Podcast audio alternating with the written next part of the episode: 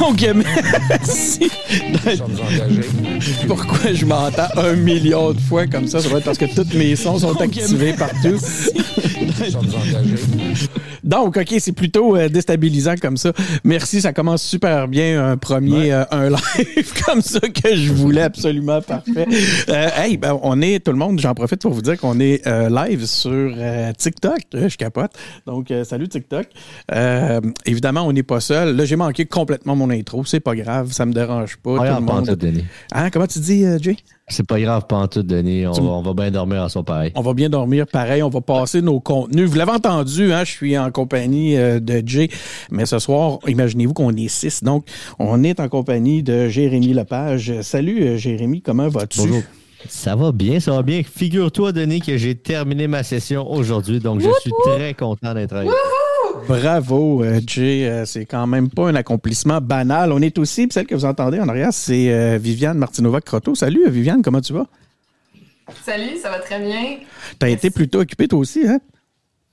Ah oui. Parce que c'est pas pour rien qu'il n'y a plus de- d'engagés. vacances. Hein? Vas-y, excuse-moi. tu- Ben hâte au, euh, au congé de, de Noël, des fêtes. Parce que là, ça fait quoi, presque un mois qu'il n'y a pas eu de- d'engagé public, tout le monde ensemble. C'est pas pour rien, c'est parce qu'on est une gang euh, plutôt occupée. On est aussi en compagnie de Benoît Tardy. Salut Benoît, comment Salut vas-tu? Denis, ça va très bien. Donc, euh, Benoît, on va essayer de montrer, euh, de montrer à nos amis. Me montrer. Oui, on va te montrer à nos amis de TikTok. Je traîne mon micro mobile, mais je sais pas comment inverser la caméra. Je sais pas si je peux le faire pendant un live. Euh, Il y a du monde à l'écoute. On a quatre auditeurs sur TikTok. J'espère qu'ils. Mais tiens, Benoît, tu vas de même que je vais inverser ça. Euh, tu, tu vas t'occuper des, euh, des gens sur TikTok Je pendant vais que je continue. des gens sur TikTok. Tu te vois-tu? Est-ce que la caméra est bien placée? Hein? Oui. Je Donc, je vais- euh, salut. Et euh, je suis aussi, nous sommes en fait en compagnie au- aussi euh, de, euh, euh, qui, qui nous manque notre nouvelle collaboratrice, Marie-Christine Lamontagne. Salut Marie-Christine, comment vas-tu? T'as un petit peu que je trouve ta caméra, c'est ici. Salut Donc, tout le euh, monde, bien contente d'être parmi vous ce soir. Bonjour TikTok, comment ça va? Donc voilà, même TikTok a le droit de, a le droit à son. Oh là, ok, j'ai pas. Moi, je suis sur un Mac, je, je peux pas encore faire de diffusion simultanée euh, sur TikTok. Imaginez-vous, imaginez-vous donc, c'est réservé à, à ceux qui ont des PC pour qu'ils puissent utiliser la plateforme. Cela dit, ben on va trouver, euh, on va trouver une solution éventuellement pour cet aspect-là. Mais pour ce que, je fais en attendant, ben je mets le, je mets le, je mets ça de même comme ça, puis ça, ça, fait le travail, ça fait le travail. Donc, euh, encore une fois, merci euh, d'être à l'écoute, tout le monde. C'est euh, vraiment euh, un plaisir de vous euh, de, de pouvoir passer la soirée avec vous. Ce soir, on a un épisode spécial. On a pensé faire un épisode bilan politique 2022. Le jeu, c'est quoi? C'est facile. On va passer chacun notre tour. On va dire quel est le moment politique de l'année qui nous a marqué, celui qu'on veut mettre de l'avant. Et on va s'amuser à faire un tour de table avec chacun des sujets. Évidemment, vous êtes les bienvenus à la maison. hein. Vous voulez euh, venir euh, participer à notre jeu. Vous voulez venir nous donner un... euh, vous voulez venir euh, donner votre avis? Il y a Alexandre Gervais sur euh, Facebook qui nous dit, qui me dit bravo pour l'intro. je sens un petit peu de, de- un petit peu- sincère. Ouais, je pense qu'il rit un petit peu de moi, Alexandre. Mais Alexandre, c'est un, un- il participe beaucoup. On le voit souvent aux engagés publics. Alexandre, j'ai hâte d'entendre ton, euh, ton, ton, ton moment politique marquant de l'année. Donc, vous, vous pouvez venir. vous avez- Il y, a, il y a Twitch, il y a Facebook. Il y a euh, aussi euh, YouTube, les YouTube, euh, où vous pouvez venir commenter puis donner, donner vos avis. Donc là, je ne me relancerai pas dans les, à travers la, la- les patentes de musique puis tout ça parce que euh, j'ai complètement moffé mon intro. Euh, vive le direct, c'est merveilleux. On va commencer le- le- notre épisode. à- on va se tourner vers Marie-Christine parce qu'on a, comme je vous le disais tantôt, une, une nouvelle autour de la table. On a quelqu'un de nouveau avec nous. Marie-Christine, Marie-Christine, laisse-moi juste retrouver mes caméras. J'ai tellement de caméras à gérer. Prends ton que- temps, je, dis- je divertis les TikTokers qui sont à l'écoute. tu- J'ai comme- vu d'ailleurs qu'il y a du monde qui se demandait qu'est-ce qu'on est. On est un, des- un podcast politique, en fait. Euh, cher TikTok, bienvenue de nous découvrir sur Ouais, euh, exactement. les engagés publics. Merci de t'occuper comme ça de nos, euh, de nos gens, de nos gens sur TikTok. Euh, donc, comme je le disais, oui, je suis sur la bonne caméra. Marie-Christine, qui es-tu? D'où viens-tu?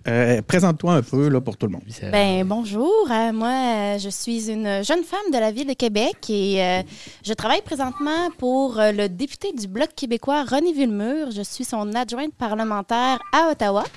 Donc, euh, la plupart de mon temps, je le passe à Ottawa. J'ai un appart à Gatineau, mais euh, ma ville, ça reste la ville de Québec. Et euh, ben, je me suis impliquée beaucoup. J'ai aussi milité à Québec solidaire. Donc, je gravite pas mal dans les milieux politiques depuis un moment. C'est un grand plaisir pour moi de rejoindre la belle équipe des engagés publics ici aujourd'hui. Mais écoute, le plaisir est pour nous. Vous le savez, c'est quoi les engagés publics? Donc, c'est tous des, des gens qui se sont impliqués ou qui s'impliquent en politique d'une façon assez sérieuse, hein, avec, dans- dans- avec une démarche sérieuse. Parfait Ma- équilibre entre euh, côté givré et côté euh, avoine. Ma- euh, Marie-Christine, tu t'es, toi, à, à la distinction de toutes les gens qui sont ici, non, peut-être, il y a Viviane, qui, qui s'est déjà présentée. Tu as eu ta face sur un poteau? Oui, deux fois. Deux fois, j'ai eu ma face sur le poteau. En fait, le- ma première expérience euh, de candidate, c'était en 2018 pour Québec solidaire. J'ai euh, été candidate dans Montmorency. Euh, ça, c'est Beauport, là, dans le coin de Québec. Et ma deuxième expérience, c'est plus récent, c'est en 2021. J'ai été candidate pour le Bloc québécois dans Charlebourg, Haute-Saint-Charles, contre le conservateur Pierre Paulus. Toute qu'une expérience, être candidat. Oui, ça doit pas être euh, facile, ça prend beaucoup Ah, de Parisien, courage. il disait qu'une campagne électorale, c'est un décapant. Puis euh, c'est vrai, à la fin d'une campagne, là, t'es tout nu, là, puis euh, un décapant. tu donnes ton âme. T'as eu combien de votes? Ah, euh, je me souviens pas exactement. vite de même, je saurais même pas te le dire, là. Parce que t'en as eu un, parce que moi, j'ai voté pour toi. Ah, ben merci. Oh. j'ai fini deuxième. C'est ça. Ouais, j'ai fini deuxième contre Pierre Paulus, mais je me souviens pas le, le résultat. là. OK, bon, allons-y maintenant. euh, attaquons nos sujets. Je vais euh, retourner sur euh, mon, autre, euh, mon autre bureau avec mon super euh, micro. Euh, donc, vous avez compris le jeu. Hein? Vous nous donnez vos, euh, vos sujets. vous nous dites quels sont les moments politiques de l'année qui vous ont marqué. On va commencer avec Jay. Donc, à tout, euh, c'est quoi qu'on dit? À tout honneur, tout seigneur, tout seigneur, tout honneur. Donc, Ouais, Jay? ben moi, mon, mon- tu, tu veux, je tu veux, Denis, que je fasse part à tout le monde dans les engagés publics de mon moment préféré euh, de cette année 2022? ton, ton moment euh, clé, le moment qui t'a marqué, le moment que tu veux mettre de l'avant, celui que tu retiens dans l'actualité politique de 2022, qu'est-ce qui t'a marqué particulièrement? Ben, je ne serais pas original, Denis. Je ne sais pas si c'est parce que je, c'est soit je suis pas original ou bien parce que pour moi, c'est vraiment un moment marquant, mais évidemment, je vais parler du fait que euh, depuis que Paul est en place, euh, il y a eu énormément de pression vu que Paul a été élu, ou euh, Paul Saint-Pierre Plamondon, chef du Parti québécois, qui a été élu, qui a mis énormément de pression au travers une promesse qu'il avait faite en élection, soit celle euh, de ne plus obligatoirement euh, prêter serment au roi ou à la reine pour siéger pour les Québécois et pour les Québécoises à l'Assemblée nationale. Ben, depuis qu'il est arrivé, ça s'est parlé, ça s'est discuté. Il y a un projet de loi qui a été déposé et adopté. Et moi, je trouve que c'est formidable parce que c'est historique le nombre de fois donné qu'on en a parlé ici aux engagés publics, comme quoi la monarchie, Mhm. on n'était pas tout à fait d'accord avec ça. Puis que c'était inutile, ça coûte cher, puis pourquoi on fait ça ou comme genre tu sais, des remises en question dans la vie professionnellement, personnellement ou même en politique, c'est toujours nécessaire, c'est très très le fun. Puis de temps en temps, ça fait pas de mal. Puis là, c'est ça qu'on a fait. Euh, les pressions qui ont été mises, puis la cohérence qui est arrivée avec laquelle il est arrivé, Paul, euh, à l'Assemblée nationale, a fait en sorte qu'aujourd'hui, c'est historique, mais pas, ben pas aujourd'hui, mais comme depuis quelques semaines déjà, euh, les nouveaux élus, puis même ça, ça va être pour le futur, ça, marque l'histoire du Québec, ben, on sera plus obligé de prêter serment au roi ou à la reine, personne dont c'est pas important pour nous, c'est pas qu'on les aime pas, c'est juste que c'est pas nécessaire de faire ça pour pouvoir siéger puis euh, voter pour des lois, voter contre des lois, blablabla. Bref, aujourd'hui, on sert serment, on prête serment au peuple québécois d'abord et avant tout. Puis je trouve que c'est pas mal plus cohérent comme ça. C'est une grosse page d'histoire qui se tourne avec ce projet de loi-là. Puis je suis bien, bien content de ça. Dis-moi donc, qu'est-ce qui s'est passé? Ben, Dans le passé, on- on- quand on parlait de ça, ça semblait toujours compliqué. C'était trop compliqué pour qu'on puisse agir. Euh, Il n'y avait rien. On, était, c'était impossible de toucher au serment du- de, à la reine à l'époque. Hein. Euh, Et puis là, soudainement, c'est possible. Ça s'est fait en quelques jours. Puis tout le monde était d'accord. Euh, Ben, en tout cas, ça a été possible à partir du moment où Paul il a, il a mis en garantie ce- son siège. Comme, il, a, Ouais, ouais, il a vraiment. comme menacé, il a comme menacé, puis il a comme dit OK, ben check, moi je suis prêt à ne pas à ne pas siéger. Moi, de la manière dont je vois ça, c'est que chaque souverainiste qui est allé à l'Assemblée nationale, évidemment, il était contre le fait de prêter serment à la reine ou au roi, mais pas au point de s'écarter de là où tu as tant voulu être, soit assis à la banquette de l'Assemblée nationale, là où les grands René Lévesque, Jacques Parizeau et tous les autres de, l'histoire du Québec ont été. Genre, fait en ce sens-là, c'est pas contre les souverainistes en général ou contre les autres députés souverainistes qui ont été là avant Paul, mais le fait qu'il euh, se soit servi de ce rapport de force-là en disant, check, si on change pas ça, moi, je viendrai pas. Puis là, on va être dans un impasse à tous les jours parce que moi, je suis quand même élu. Ben là, je parle de, Paul. Il est quand même élu. Donc, c'est le premier un peu qui a, qui a mis ça en garantie. Puis il a vraiment poussé ça. Là. Il a poussé les odds à un autre niveau. Puis ça, ça fait juste en sorte que la CAQ n'a pas eu trop le choix de, de réagir. Ça s'est discuté. Dans les médias, ça s'est discuté. Puis bref, ben. Euh, ça s'est fait. Fait que moi, je suis vraiment content, mais je pense que ce qui s'est passé, c'est surtout le fait qu'il ait mis son, son siège, comme ses fesses, sa banquette en garantie de comme, on, le, comme là, moi, je viendrai même pas si je suis obligé de faire ça, puis je viendrai pas. Point. Mais je suis quand même élu. Fait qu'il faut, faut trouver un compromis. Puis le compromis, ben, il, il a gagné son pari. Fait que c'est vraiment cool. Benoît, comment tu vois la chose, toi, de ton côté? Ben, moi, je pense que le timing était bon aussi dans la mesure où la reine est décédée aussi. Là. Tu sais, parce que la reine, tout le monde la voyait. Moi, je me rappelle tout le temps de la reine, puis je suis pas mal plus vieux que vous autres. Puis, tu sais, elle faisait quasiment partie de la famille, la reine. Donc, euh, je pense que le fait que là, la reine décède, Elle faisait ça a amené l'affaire. Non, moi non plus. mais, non, mais je veux dire, de manière de parler, là, elle, était- elle faisait partie des meubles. Tu sais, là. Donc, euh, je pense que le fait Très que. pense-. Ouais, C'est- clair que le, le- le roi Charles III est un peu moins populaire. hein. Un peu. Les oreilles, là, c'est moins. Mais en même temps, ça aurait pu servir d'empathie à l'égard de la monarchie, de- du fait de savoir que justement notre reine nationale était décédée. Ça aurait pu servir à la cause. De, Ben, ben, on va pas ça- changer ça parce que justement, c'est pas notre elle, genre, reine. déjà qu'elle est plus là, là, en, en plus on pourrait être plus serment à elle. Peut-être, moi je le vois plus à l'inverse que, que Benoît. là. Je sais pas. Bon, on prête déjà plus serment à elle parce que ça aurait été au roi. Là, on prête pas serment à la reine décédée. Va- Vas-y, LP, euh, qu'est-ce que tu euh, qu'est-ce que tu retiens, toi, de cet événement-là? Ça a été quoi ton. euh, ça a été quoi qui t'a marqué dans ce contexte-là? C'est le P qu'on Euh, avait je pense que- furieusement pas présenté, en tout cas. LP, je t'ai pas présenté tantôt? Ouais, ben c'est pour ça que je voulais dire, euh, en fait, euh, parce qu'en fait, c'est c'est un peu de ma faute, j'ai oublié de me mettre dans les notes, fait que. euh, ouais, je suis 100% responsable de tout ça. Surprise, un autre joueur. C'est le bonus, euh, Mais, euh, cadeau bonus qui vient. Mais tu sais, je, je pense que je voulais, je voulais reprendre un peu le point de, de Jay. Tu sais, euh, Jay parlait des souverainistes, mais je pense qu'on peut aussi parler des non-souverainistes. Je pense que ça doit faire des, des dizaines d'années que il y a bien, bien, bien du monde. C'est probablement une majorité depuis bien des années qui siège, qui trouve que ça n'a pas de sens, mais ça en prenait un qui avait les guts de, de tenir la ligne, puis de pas choquer, puis de dire euh, ouais, moi j'y vais à 100%. Sinon, euh, probablement que ça serait juste, serait juste pas passé. Même si ça se parle, même si ça se parlait de plus en plus, si il avait décidé de faire la, la, la, la, la- Là, là, là. promesse ou peu importe, et ça serait ça se serait probablement fini là, puis on serait passé au prochain appel. tu sais. Mais moi, qu'est-ce qui m'intéresse, c'est un peu de savoir euh, c'est quoi la prochaine étape. Est-ce que le Canada va enfin devenir indépendant? Indépendant C'est de- quoi l'autre pays? C'est la, la, la Oh, Barbade, oh, des on va pas Bahamas. trop vite, là. Il y a la ligue monarchiste là, qui ne se laissera pas faire. là. Ils vont se mobiliser. Oui, ils sont pas, ils sont pas drôle, sentis. ça. Ah oui, ah, ça existe. Ils sont très sérieux. On s'est hein. senti offensé. Je sais pas Ouais, ouais. c'est quoi la formule, là, mais eh. Ils se sont pas sentis respectés ou ils sont pas, ils ont pas été écoutés. euh, Oh, Ça fait des années qu'on les respecte Oh, beaucoup trop. mais, mais pourquoi on rit? Être C'est- On? Oh, cruel. On devrait pas rire. Tout le monde a droit au respect. Ma- Marie-Christine, comment tu l'as accueilli, toi, ce moment-là? Ben, moi, je suis vraiment d'accord avec Jay. C'est euh, PSPP, il a fait de la pression politique. Tu sais, quand, quand tu comprends comment ça fonctionne, la politique, tout est une question de pression politique et de rapport de force, en fait. Mention spéciale quand même à Sol Zanetti qui avait déposé euh, le premier projet de loi en 2019. Le fruit était mûr, là.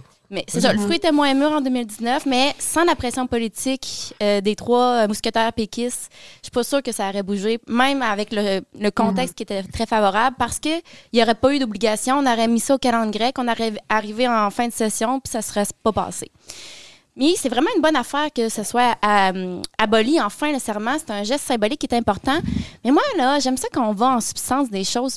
J'aurais aimé ça qu'on qu'on utilise ce prétexte-là pour parler de, de notre système politique. Hein. On est dans une monarchie Mhm. constitutionnelle.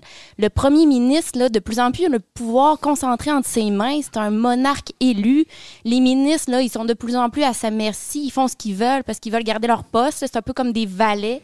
Donc, de- il y a comme tout un, un champ lexical autour de la monarchie qu'on aurait pu appliquer à notre modèle politique euh, démocratique. Donc, j'aurais peut-être aimé ça qu'on on utilise ce prétexte-là, mais quand même, bravo Paul, bravo PSPP, bravo au PQ. Donc, selon toi, on aurait manqué l'occasion d'une bonne et grande discussion nécessaire? Ben, l'occasion est encore là. Euh, mais oui, effectivement, là, on n'a pas raté le là. bateau, mais ouais, c'est ça exactement, Ouais. Jay. C'est pour ça qu'on est là. On l'a fait, la discussion, nous. On l'appelle. Oui, mais c'est ça. Je trouve que c'est un bon prétexte pour justement se remettre la question est-ce qu'une monarchie constitutionnelle, ça a encore lieu d'être de nos jours, tu sais? Viviane, j'aimerais vraiment t'entendre sur le dossier. Oui, merci. Mais euh, d'abord, je suis tellement soulagée pour ça. Euh, je, je, je sais comment ça lui a fait mal d'avoir à passer par ce processus-là. Puis ça me fait, euh, ça me fait penser que, tu sais, euh, oui, Paul Saint-Pierre Plamondon, c'est c'est extraordinaire qu'il ait eu le courage de le faire. Mais une chose aussi qui l'a aidé quand même, c'est que euh, par le passé, il y a eu certainement des tonnes de députés souverainistes qui voulaient pas le faire, qui étaient prêts à mettre leur siège aussi en jeu. Mais ultimement, ce qui l'emportait, c'était aussi la loyauté d'équipe. C'est que tu prends une décision en équipe, puis tu peux pas laisser une personne euh, ou deux personnes ne pas le faire, puis euh, les autres considèrent que ben il y a trop de dossiers urgents, faut qu'on soit euh, à la table des décisions et tout ça. Donc, je pense que ce qui est, ça veut, veut pas, ça l'a aidé quand même de se retrouver tout à coup avec une petite équipe puis qui soit Ouais. qui soit capable de dire ok nous autres on est all in là-dessus. Puis aussi encore une fois ça a été mentionné mais le fait que Sol Zanetti avait beaucoup défriché le terrain à- auparavant juste à la fin de la législature précédente justement euh, je- moi, je, je trouve que ça illustre, sans, puis j'enlève rien à, au PQ puis à Paul Saint-Pierre Plamondon, on avait besoin qu'il fasse ça, puis c'est extraordinaire qu'il l'ait fait. Je- ça aurait été mon sujet aussi si Jay me l'avait pas volé. euh. En fait, en fait c'est pas, c'est pas vraiment ça. Arrêtez le sujet de tout le monde, vraiment- Oui, c'est ça. En fait- quand même quelque chose qui est à retenir, quelque chose qui est à retenir, c'est l'importance de la diversité des tactiques quand on veut faire avancer Mhm. quelque chose. Parce qu'il y avait quand même quelqu'un à l'Assemblée nationale qui a fait passer un projet de loi, qui a même fait embarquer le Parti libéral pour pas qu'il s'y oppose. Ce qui m'amène à me demander si le Parti québécois, euh, le Parti euh, libéral voit plus clair en n'ayant pas de chef. C'est peut-être une situation. Quelle belle ligne. Hey, écoute, Ouais, juste, pour, juste pour la petite Mais- mais histoire. c'est ça, la diversité des tactiques pour faire avancer un point. Puis juste pour Ouais. terminer, ce qui, est, ce qui est quand même euh, ironique un peu, c'est que finalement, ça soit le parti plus conventionnel, entre guillemets, le Parti québécois qui a fait de la pression pure et dure, puis parti euh, euh, plus perçu comme plus radical qui a fait le bout de chemin à l'Assemblée nationale. C'est ça qui est un petit peu drôle. Mm. Mais, euh, Est-ce que- euh, Est-ce que dans sa nouvelle mouture, le Parti québécois est encore un parti, comment t'as dit, traditionnel ou euh, euh, plus, conventionnel, conventionnel, conventionnel, ou, euh, conventionnel. Euh, écoute, mais quand même pour, bon terme, mais pour la petite histoire, euh, j'ai c'est moi, là, j'ai imposé un veto, puis j'ai dit ça, c'est le sujet de Jay. C'est pas parce Ouais, que Jay l'a volé, il a même pas pu le choisir. Ça y- C'est même pas mon vrai sujet de l'année. ça y revenait de, de droit. Je voyais personne d'autre venir nous parler de ça. à- à- à- c'est comme il le méritait. Ça fait tellement longtemps. Il faut que les auditeurs le sachent. Ça fait Ça fait plaisir. tellement longtemps que Jay milite, puis, puis il croit, puis il veut. Puis ça, c'est un petit gain. Ouais. Puis, puis ça va dans le sens de ce que tu disais. C'est, c'est quand tu parles la- de la multiplication des tactiques pour... euh, sais, ça, c'est une petite victoire. Puis euh, j'imagine le bonheur que ça a pu... Mais là, tu nous dis...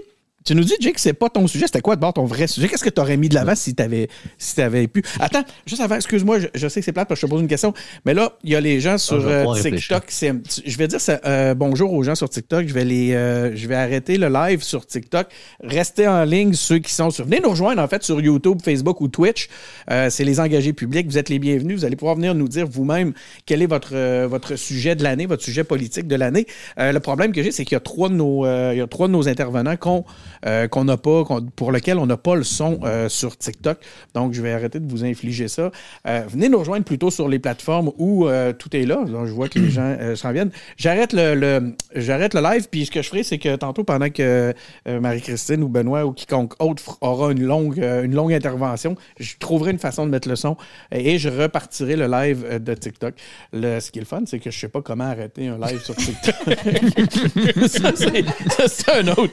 Ça, c'est Peut-être qu'on va rester live finalement. Terminé maintenant. Donc voilà, c'est fait. Les, euh, donc, je reviens. Euh, Jay, c'était quoi ton vrai sujet sinon dans ce cas-là? Non, en vrai, ça, c'était pas mal dans mon top 2 des sujets si j'avais à choisir. Mais je pense que celui qui m'aurait. Lui, le premier qui m'est venu à l'esprit quand, tu nous as demandé, en fait, de notre moment préféré, c'était euh, l'évidence du. euh, comment je peux dire ça? De la, comme le mode de scrutin actuel. Genre, avec l'élection, ça a mis une évidence claire, puis ça, on va en reparler tantôt. Comme quoi, genre, la représentativité de la volonté des gens est vraiment mal chiée à l'Assemblée nationale en ce moment.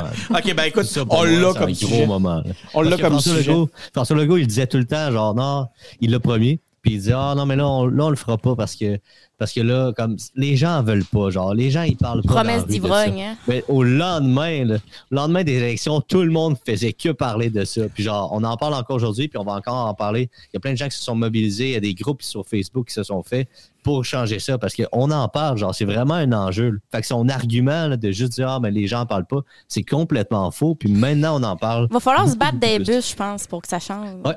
Ouais, C'est ça qu'il nous mais a comme, dit, euh, hein. pour moi, ça, c'est euh. très majeur parce que ça, ça, ça montre vraiment une grosse faiblesse de notre système politique à plusieurs partis. Puis je pense pas que ces plusieurs partis-là sont, sont voués à disparaître dans les prochaines années. Genre, je pense pas qu'on est voué à, dans les 5-10 prochaines années à revenir à du bipartisme. Fait qu'il faut, faut comme s'adapter puis faire un petit bonhomme de chemin là-dessus, je on- pense. on va, on aura l'occasion d'y revenir parce que ça a été sélectionné par quelqu'un d'autre comme sujet. Euh, est-ce qu'il y a euh, parmi vous, chers intervenants, chers euh, con, conféren- on dit pas des conférenciers, chers intervenants engagés publics, euh, quelque chose que vous vouliez ajouter sur le serment à la monarchie avant que je passe à l'autre sujet? Ben, juste mentionner quand même là, que ça, ça, ça parlait à l'international du fait que on- de notre volonté de s'en Mhm. débarrasser. Puis là, tu sais, dans le contexte où, avec le, sur Netflix, là, Harry et Meghan aussi, qui, qui font leur- des leurs, là, la monarchie est sérieusement en danger. Là. Fait que ça va être intéressant de suivre ça, même d'un point de vue externe au Québec, là, l'avenir de la monarchie. La monarchie passe dans le tordeur un peu, Oh ouais, effectivement. oh ouais. Est-ce qu'on aurait donné des idées, euh, montré que c'est faisable à d'autres euh, à d'autres euh, pays du Commonwealth? J'ai l'impression que les Français étaient plus efficaces à ça euh, au 18e siècle, là, mais, euh, mais peut-être. Oh, on a toujours été non-violents au Québec. là. Presque toujours. Presque toujours. Valise de char. OK. Les, euh, on, on va y aller maintenant avec notre prochain sujet. On va parler de, des petits chèques à Lego. Donc, c'est de même que Viviane nous l'a amené. Viviane, c'est euh, c'est ton sujet. Je te laisse euh, introduire la chose. Pourquoi tu as choisi euh, le- les, les chèques à Lego? Hein? Parce que c'est vraiment comme ça qu'on nous l'a communiqué, là, les 600, le 600 pièces à Lego. Mais je vais revenir là-dessus. Euh, Explique-nous pourquoi c'est ton sujet. Bon, c'est mon sujet, un, un- peu, je dois, je dois reconnaître parce que c'était très frais à mon esprit, mais c'est aussi un peu mon accroche pour parler de plus globalement le, contexte économique qui est quand même un, gros enjeu de l'année, je trouve. Euh, une inflation qui est folle, euh, qui est anxiogène, qui est amplifiée par la guerre en Ukraine, qui est un sujet euh, qu'on va aborder plus tard. Euh, quand la pandémie a commencé, euh, il y avait des mimes qui circulaient sur le fait que ben là c'est la pandémie donc on se bat contre le virus. Après ça, on est menacé par la crise économique que ça va faire à cause de, de toutes les perturbations euh, qu'on a eues de, de travail, de production, euh, tout ça pour euh, pour stopper la propagation du virus le plus euh, le plus qui était possible. Puis après ça, la, crise climatique en arrière de ça euh, qui, qui, nous attend euh, encore plus forte. Donc euh, là, euh, bon, euh, inflation de 7-8% dépendamment où est-ce qu'on regarde. Cette année, c'est euh, c'est très gros. Les salaires aussi augmentent, euh, mais pas nécessairement aussi vite, puis pas nécessairement partout non plus. Donc, il y a des gens qui sont euh, qui sont très très pénalisés par une inflation forte comme ça. Et bon, la réponse à ça euh, du gouvernement, ça a été la plus simpliste et la plus douteuse qu'il pouvait avoir et la plus électoraliste qui était ben on envoie des chèques avant Noël à tout le monde. Puis quand je dis tout le monde, c'est tout le monde qui a un revenu de moins de de, de 100 000 et moins, je pense, ou euh, Ouais, 100 000 proche de piastres. ça. Il y avait une gradation. passée. Il y avait une gradation. Oui, il y avait une gradation. C'est ça, exactement. Donc, euh, tu recevais 500, quatre- tu recevais 500 ou 600, c'était pas mal ça. Je me souviens qu'on a eu une, Donc, euh, on avait eu une discussion semblable, mais pour la taxe orange. Oui, c'est oui, vrai. oui, oui, mais inversé, parce que là, j'étais de l'autre bord, mais... Mais attends, le Ouais, montant, normalement, mais, c'est euh, 600, c'est ça? C'était 600 pour les euh, Tu l'as reçu, 600 ou LP, je suis 400. sûr. Tu l'as-tu reçu? J'ai reçu un chèque, mais je me souviens pas c'était quoi le montant. Je me demande me- si je me fais LP, arnaquer. il en Plus reçoit que 100 000 tellement. par année. Ben oui. Ben non. non. LP, il reçoit tellement de chèques. LP, il est pété de thunes. Ben oui. J'attends de connaître le salaire de Denis. Complètement. Ouais, c'est ça. Ça intéresse personne. Une, petite parenthèse pour terminer mon point. Euh, C'est clair que le gouvernement avait des surplus à dépenser parce que avec cette inflation-là, il y a quand même une accélération de l'activité économique. Comme j'ai dit, dans l'ensemble, les salaires augmentent aussi. Il y a des surenchères de, de salaires un peu parce qu'il y a des manques de main-d'œuvre. Puis euh, le gouvernement euh, du Québec a eu un accroissement euh, naturel de son budget de 10,5% Mais devinez combien a été l'accroissement naturel du budget du gouvernement du Canada maintenant? On t'écoute. Dites un, essaye quelque chose. Jay, essaye quelque chose. Ah, Jay, on va laisser Pouvez-vous Jay. répéter la question, s'il vous plaît?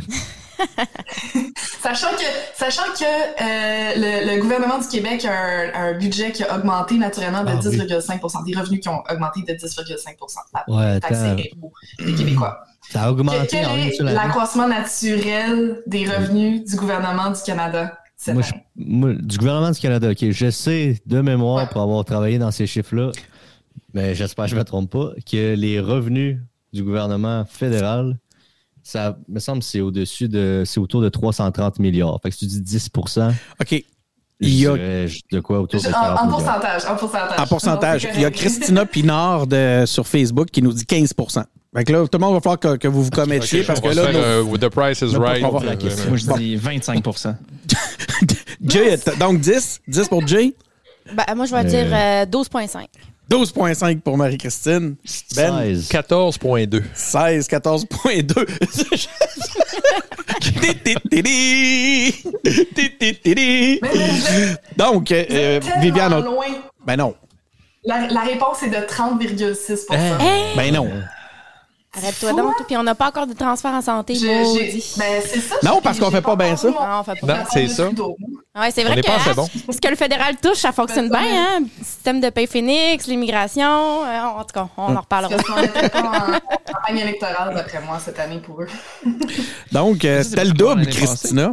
Tu- On a, euh, c'était plus du double de ton guess, euh, Christina. Euh, c'est- C'est c'est fascinant. Euh, ok, on va y aller. On va faire un tour de table sur ce sujet, sur ce sujet-là. Tiens, tu avais l'air d'être t'étais bien parti, Marie-Christine.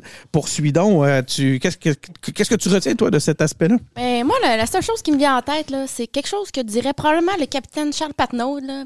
Petit chèque par-ci, gros gain électoraux par-là. Hein? C'est ça la stratégie des coms. Puis, ah ouais, donc, ça fonctionne, ça, fonctionne pas, c'est ça. C'est Ça fonctionne-tu? C'est ça, moi, Ben, ma question. moi, ça fonctionne-tu oui. vraiment? Je me souviens, il me semble, la, Ben, Ça- la CAQ, sondage. euh, oui, c'est ça, ils sont omniprésents. Puis c'est pas la première fois qu'ils font ça. Là. Ils avaient fait ça en campagne électorale en disant 1000 pièces d'impôts dans vos poches, let's go la gang! Puis vous pensez que c'est vraiment ça qui fait la différence? là? Ben, ça nous J'es- pas. J'espère que non. Que Il me ça, semble que c'est déprimant. Ça l'aide.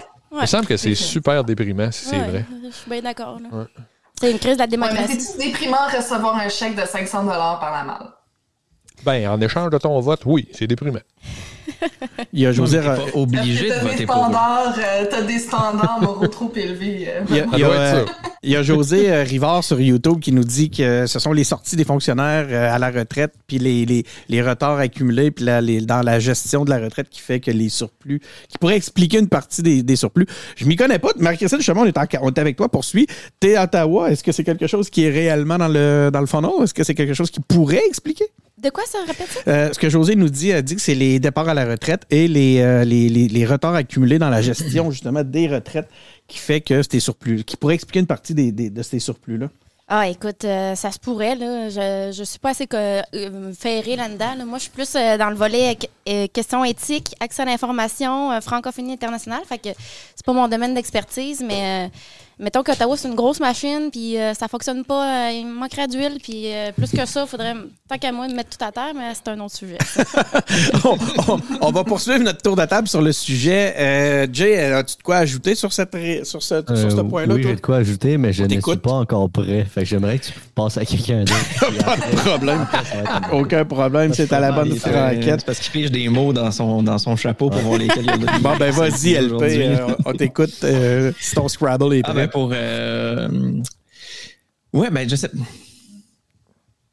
on dirait que ça fait pas de sens parce que plus que tu as d'argent plus tu devrais dépenser. Fait que ça te prendrait un encore plus gros chèque là tu sais si tu fais beaucoup d'argent. Fait que il me semble que ça fait encore moins de sens là pour pouvoir euh, tu garder tes dépenses là au même niveau.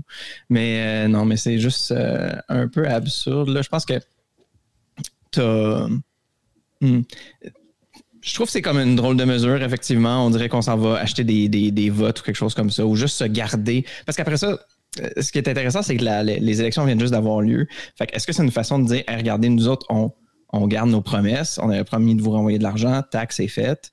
Puis, est-ce qu'ils vont continuer à faire ça à chaque année pendant quatre ans pour que ça rentre dans la tête des gens qu'avec la CAC, tu reçois de l'argent, puis ça continue comme ça, tu sais?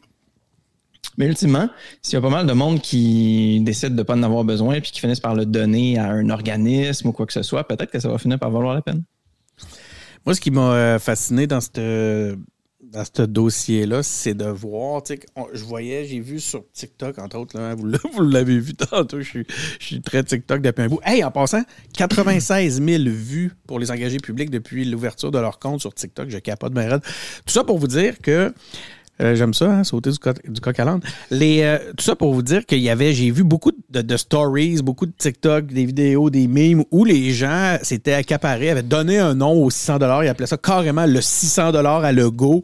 Euh, moi, je pense, Benoît, que ça a un impact plus important. Puis là, on a vu le, le- dernier sondage, hein, qui, qui est Journal de, Québec, Journal de Montréal, qui est sorti. Je pense que ça a un impact plus important qu'on pourrait l'imaginer. Tu sais, je veux dire, des crinqués qui voient la vertu en politique, il n'y en a pas tant que ça, à part toi. Oh, autre affaire. Ah, c'est l'histoire de ma vie, on me dit tout le temps. C'est pas ça que les gens veulent entendre. ben, il reste que c'est du concret, c'est du sonnant. Puis juste avant Noël, les gens attendaient leur chèque. Et les, quand on regardait les, euh, quand je regardais justement ces espèces de communications là, ben il y en avait beaucoup. Puis c'était premier degré, des gens qui disaient, hey, j'ai pas eu mon, avez-vous eu votre 600 pièces, j'ai pas eu mon 100 pièces, ils attendent leurs 600 pièces.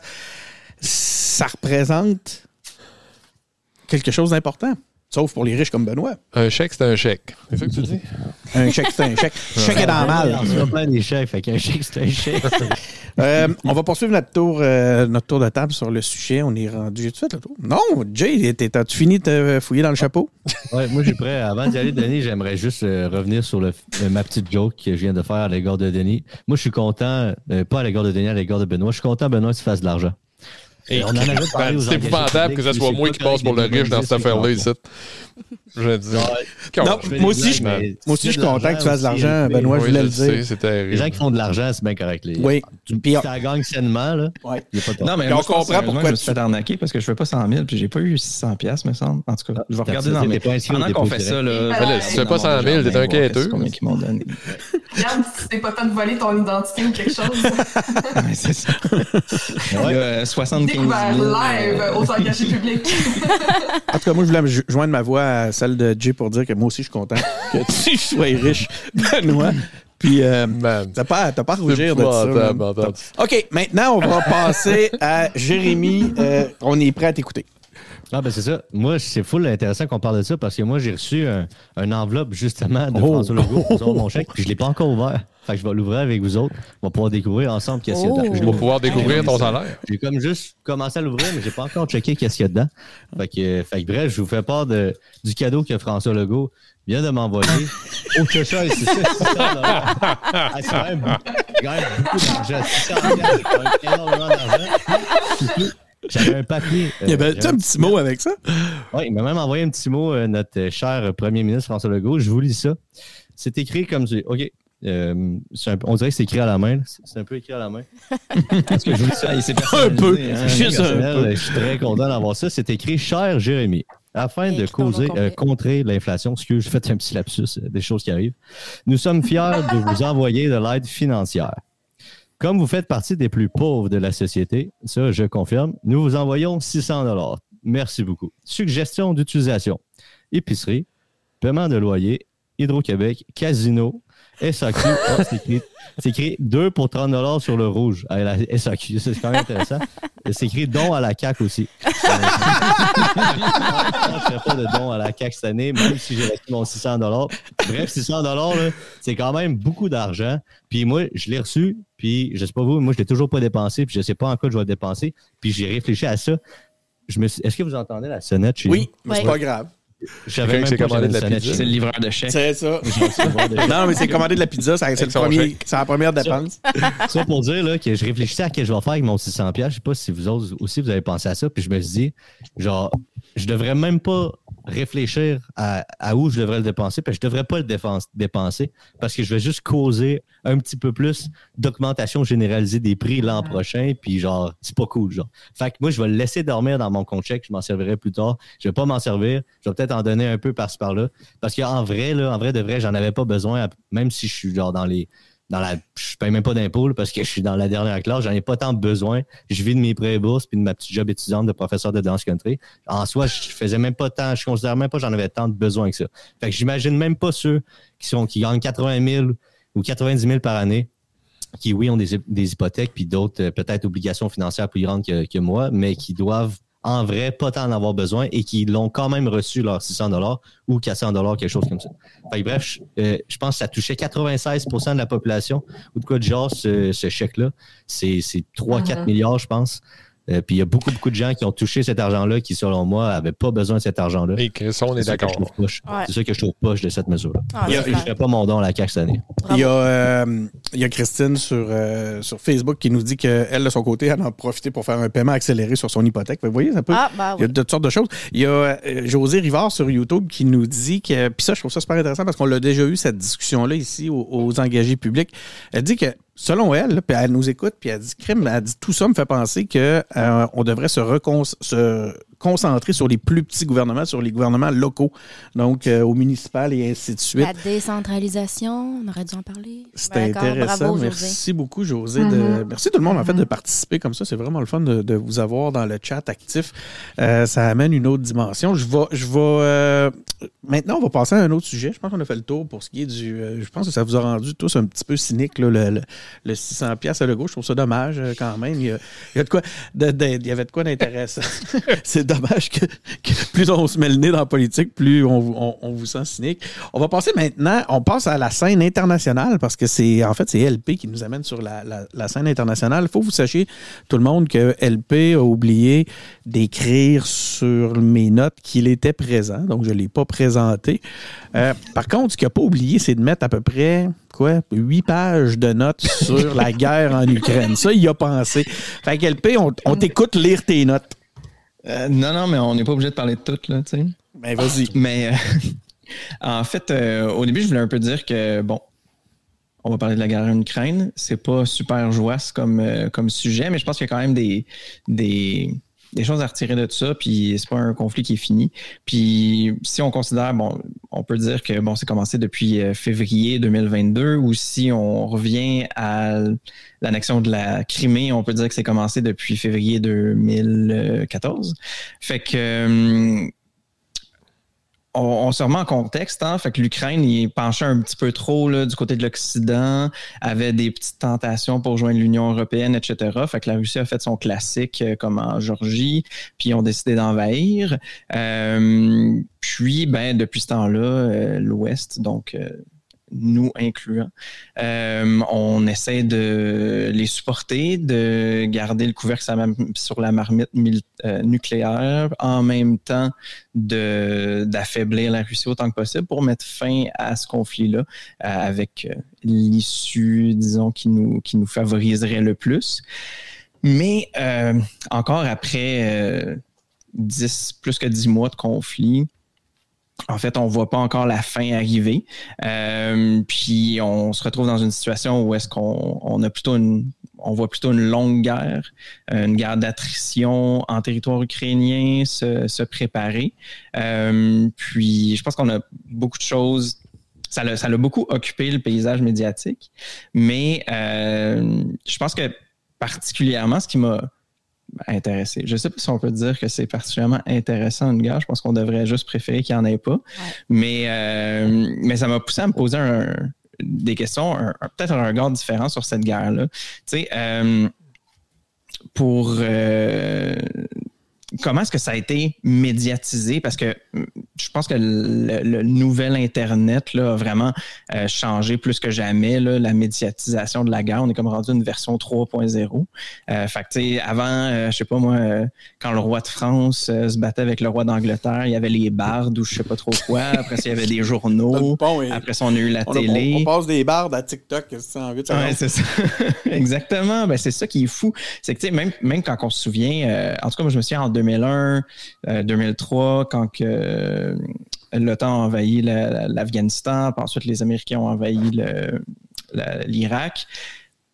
Pour moi, pour nous collectivement, c'était comme une redéfinition de c'est quoi la guerre, parce qu'on pouvait regarder à la TV, puis voir des bombes tomber sur des villes, puis voir comme l'avancement comme quasiment quotidien de la guerre en regardant CNN, en regardant le, le- Est-ce que c'est encore réseau des sports, possible, dire les réseaux de nouvelles? Euh, LP? maintenant, on, on a comme c'est extrême. Là, ça. on a poussé ça au, au prochain point vraiment là, avec les nouveaux moyens de communication multimédia, les, les, les, les réseaux sociaux, euh, les drones personnels, les Instagrammeurs guerriers, euh, LP? etc. Ce qui, ça, oui, c'est fascinant, les Instagrammeurs guerriers, on va y revenir, mais les, les, est-ce que c'est encore le cas? Moi, j'ai l'impression, c'est il y a eu la, quand il y a eu quand les Américains sont entrés en guerre contre l'Irak, la première fois, on a vécu la guerre en temps réel et on a l'impression qu'ils l'ont regretté. Euh, justement, que la guerre soit autant exposée en temps réel. Ce qui fait qu'aujourd'hui, oui, on l'a d'une façon hyper médiatique à travers les médias sociaux, mais j'ai l'impression qu'en réalité, on ne voit ce qu'on veut bien nous montrer, ou en tout cas, c'est beaucoup moins. C'est pas on- n'a pas un suivi en continu avec un regard journalistique qui nous permet de suivre. D'ailleurs, j'ai l'impression qu'il y a de moins en moins de journalistes qui suivent, qui sont sur, les, les- les- les- sur le terrain, qui sont sur les fronts pour nous rapporter justement un- un- un- un- la- la- l'actualité, la, vérité. Non, mais je trouve ou- super intéressant parce que, euh, tu sais, moi, j'ai une bulle, euh, on va dire, j'ai une bulle très militarisée, peut-être, je sais pas. Ben, faut- on peut-tu le dire? Ben, 20% de mon feed euh, sur YouTube, etc., c'est des vidéos qui ont de près ou de loin rapport avec euh, la Non, guerre en Ukraine, la guerre en général. on, on peut, euh, j'imagine qu'on peut dire que tu es sergent, je pense. Caporal? euh, non, mais je, je suis maintenant capitaine retraité. Oh, capitaine, excusez, pardon. Ouais, Retraité. un officier, pas un sous-officier. Non, non, c'est ça. Capitaine. Mais, euh, mais tout ça pour dire que au final, euh, T'as pas reçu ton 600 pièces, c'est ça? Ouais, OK. non, non, mais là, finalement, j'ai checké puis je l'ai eu, fait que je suis correct. Même un suis capitaine à la retraite? fait que, Ah euh, je vais peut-être le donner justement à un organisme pour euh, Les anciens vétérans. aider l'Ukraine, mais bon, Ah. peu importe. Oh, Euh. Le gouvernement fédéral, peut-être. Donne-le au gouvernement euh, fédéral pour aider. hein. Mais, tout, mais je sais pas.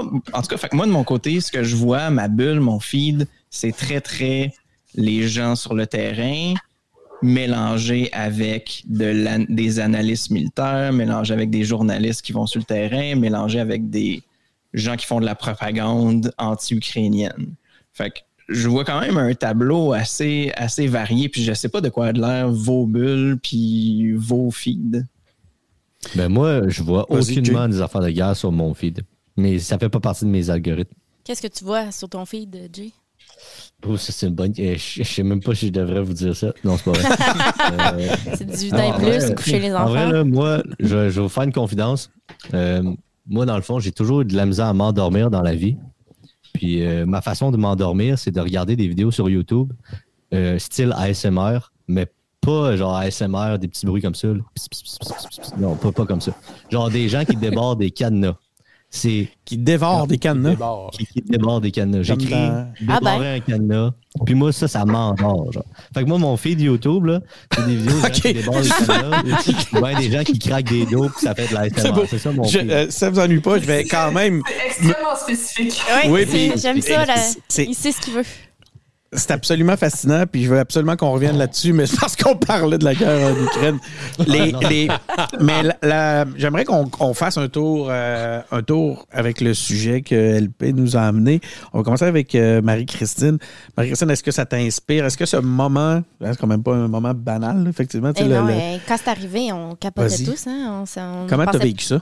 Hey, mais c'était vraiment une grosse affaire. Moi, je me sentais préoccupée, mais les tensions géopolitiques euh, partout, là, puis on n'en parle pas, mais euh, ça brasse aussi à bien d'autres places ailleurs. Là. Je pense, mettons, à la Palestine, je pense à l'Iran, euh, je pense à la Corée du Sud puis la Corée du Nord. Il y a des tensions géopolitiques partout. Mais moi, je trouve que ce que la guerre, en Ukraine révèle aussi, c'est la question de l'armement. Parce que là, tu sais, l'Ukraine veut qu'on les arme pour les aider à se défendre, mais là, il y a un équilibre à atteindre parce qu'on veut pas non plus que d'armer l'Ukraine, ça provoque une escalade des offensives armées. Puis ça, c'est la même question plus générale. Là. On ne veut pas s'armer, mais en même temps, il faut être suffisamment armé pour être une force dissuasive, pour pas être vulnérable, mais on veut pas non plus provoquer une course à l'armement. C'est comme, on dirait, un cercle vicieux tout le temps qui s'alimente. Puis d'ailleurs, à ce titre-là, hein, le Canada est un exportateur d'armes, puis c'est pas très glorieux hein, pour nous. Ouais. si C'est un gros marché, le trafic d'armes. Je pense que c'est le deuxième Ouais. plus gros trafic au monde. Ça a toujours fonctionné, ça a toujours existé. Mais c'est ça, il y a du, du monde qui font du cash avec la guerre. C'est quand même Ouais. euh, aberrant. Ouais. Mais dans, dans le contexte actuel, euh, il y a.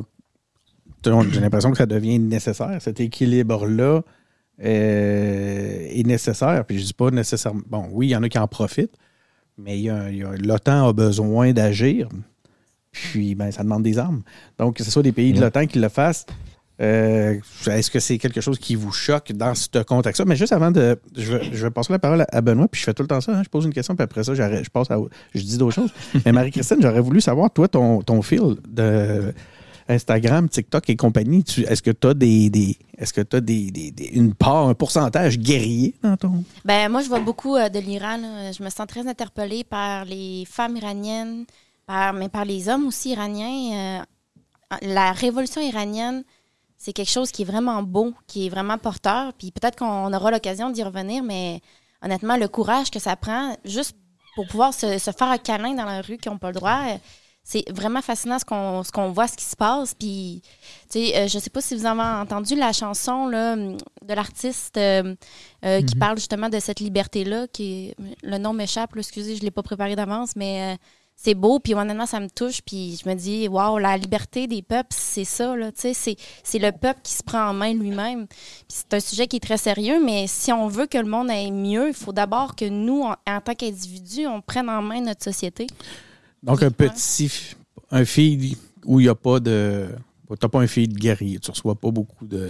Ben, je l'ai vu en masse, la propagande euh, ukrainienne, moi aussi. D'ailleurs, c'était intéressant. Ukrainienne ou, euh, ou russe? Euh, ben, ukrainienne. Moi, j'ai vu la propagande ukrainienne dans le sens, tu sais, il y avait, mettons, des, des ballerines là, qui allaient à la guerre ou, tu sais, des, Ouais. des artistes euh, qui, qui, qui devenaient militaires tout d'un coup, tu sais, puis qui appelaient un peu, là, un peu comme euh, les États-Unis ont fait jadis, là, tu sais, toute les- l'espèce de, de romantisme de- d'aller défendre sa patrie. C'est de la propagande, mais on dit de la propagande mise au- à, à la bonne cause, mais ça reste de la propagande pareil, tu sais, parce Ben que oui, mais il y a une une cause. nécessité, il y a une utilité à la propagande dans un contexte comme celui-là. Ouais, mais je trouve que sais- ça, ça pogne plus facilement dans ce cas-là. Je sais pas, moi, quand les Américains disent Ah, euh, des gens comme toi s'en vont euh, à la guerre en Irak, je sais pas, moi, ça m'appelle pas tant que ça. Je Mais comme, Top Gun, vous avez vu Top- le nouveau Top Gun? Oui. Ah, absolument. Ben ça, c'est de la grosse propagande, là. On va se le dire. C'est de la propagande des Ah, parce que c'est cool de Ben piloter oui. un avion de même. Puis Ben si tu veux oui. piloter un avion de même, ben c'est dans l'armée que ça se passe. Ça, ça. me semble super crédible en plus, tout ce qui se passe là-dedans. Moi, ça... Les, les, euh, On va poursuivre le, le tour, euh, le tour euh, Viviane. Est-ce que ton feed est un feed guerrier? Non, pas vraiment. Puis euh, d'ailleurs, c'est quelque chose qui, euh, par rapport à la guerre en Ukraine, euh, ça a tellement obsédé mes pensées au début. Mhm. Euh, C'était juste ça aussi dans les médias, sur les réseaux sociaux, parce que tout le monde était tellement sous le choc, euh, empathique par rapport à l'Ukraine, euh, par rapport au peuple ukrainien. effrayé aussi parce qu'on est en train, on n'est même pas sorti d'une pandémie avec laquelle on, est en train d'apprendre à vivre. Puis là, guerre euh, qui, qui, qui, nous a fait peur, qui laisse entrevoir euh, crise, une guerre mondiale, là, parce que c'est tellement des puissances importantes qui sont en, qui sont concernées.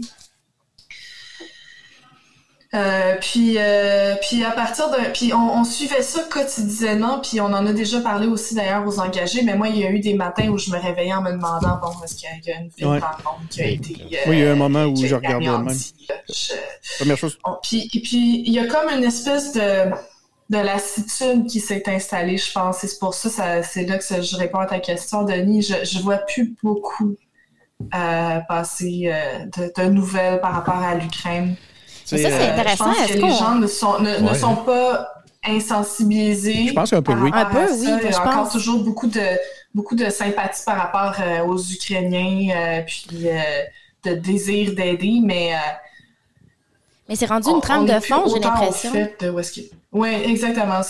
À, un moment, le, cerveau s'habitue à son contexte parce que sinon, c'est pas vivable. C'est rendu une catégorie de faits divers dans le journal. Bon, ça, un peu. C'est encore en lieu, puis euh, on est rendu à telle étape. C'est pas mal ça, la guerre, d'habitude.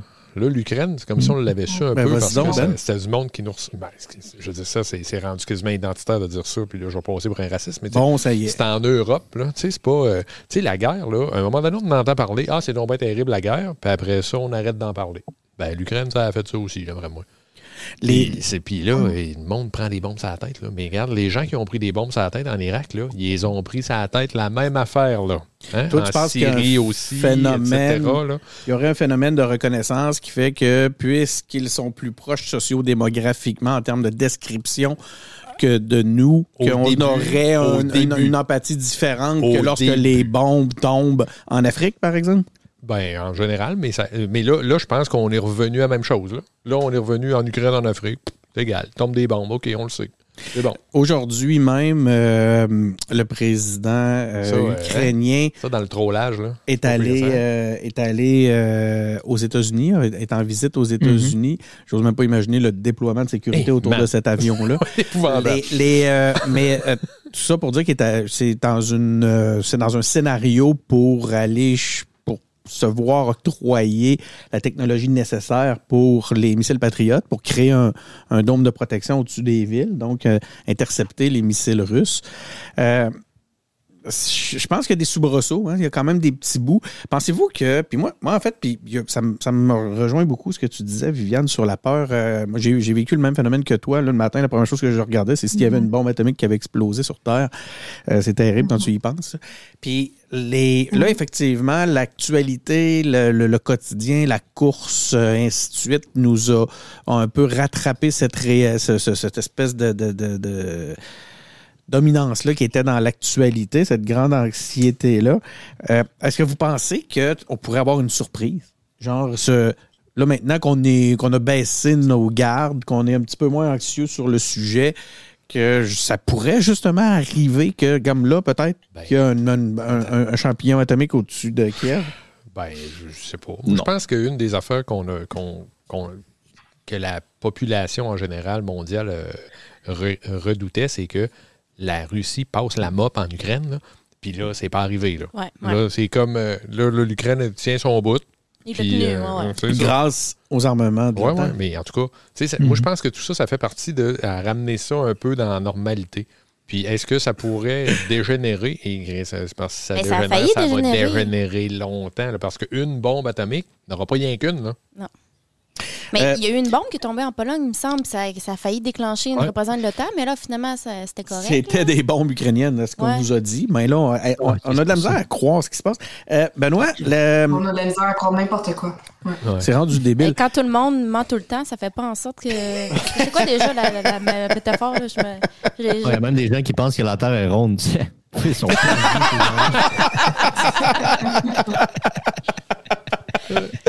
Ah, Il y a du monde qui écoute des bruits de cadenas pour s'endormir. Euh, J'avais une question pour Benoît avant de quitter euh, ton. euh, oui, parce que c'était le tour euh, de, de table. Euh, Est-ce que ton feed euh, Internet, euh, sur Twitter, sur Instagram, sur TikTok, est très guerrier? Pas- non. Là, il était pas mal euh, Argentine soccer là, les derniers jours. Moi, j'ai. euh, j'ai moi, ben, je dois être le deuxième d'abord euh, comme, euh, comme LP parce que moi, mon, mon On les film. reconnaît, les riches. Aucun rapport. C'est les, c'est les, les en train de dire que j'ai euh, aussi un fille de guerrier, puis là, je, suis- soudainement, je, je suis accusé de, de, de richesse. Hein, ça, c'est un, un crime impardon- impardonnable. Euh, si au moins je pouvais être coupable. Les. euh, Si je m'en compter les menteries de même, je pense que c'est fort. là. Quoi? Ça, C'est pas mal. je comprends pas. C'est moi, t'en riche, fais un sujet? Ben oui! C'est- Ah ben oui. C'est Ben oui, voisin il de est riche, il là, est puis il a drôle, lui. jet, là, tu sais. Qu'est-ce Alors, en exclusivité, prochain épisode des engagés publics, on amène tout un talon de paye ici. Bon, parfait. Enfin, on va l'avoir la vérité. N'importe quand. Ben oui, toi, tu. Ah non, Ouais. OK. Bon. C'est ça à quoi ça m'a fait penser. le- Vas-y. Tantôt, on parlait de. juste, euh, Marie-Christine parlait justement qu'il y avait des armes qui se vendaient en Russie puis en Ukraine. Puis on était comme, on fait-tu partie des méchants des gentils? Tu te souviens du Star Wars 8, euh, Denis, dans lequel il y avait un personnage un peu euh, crackhead, un peu spécial qui.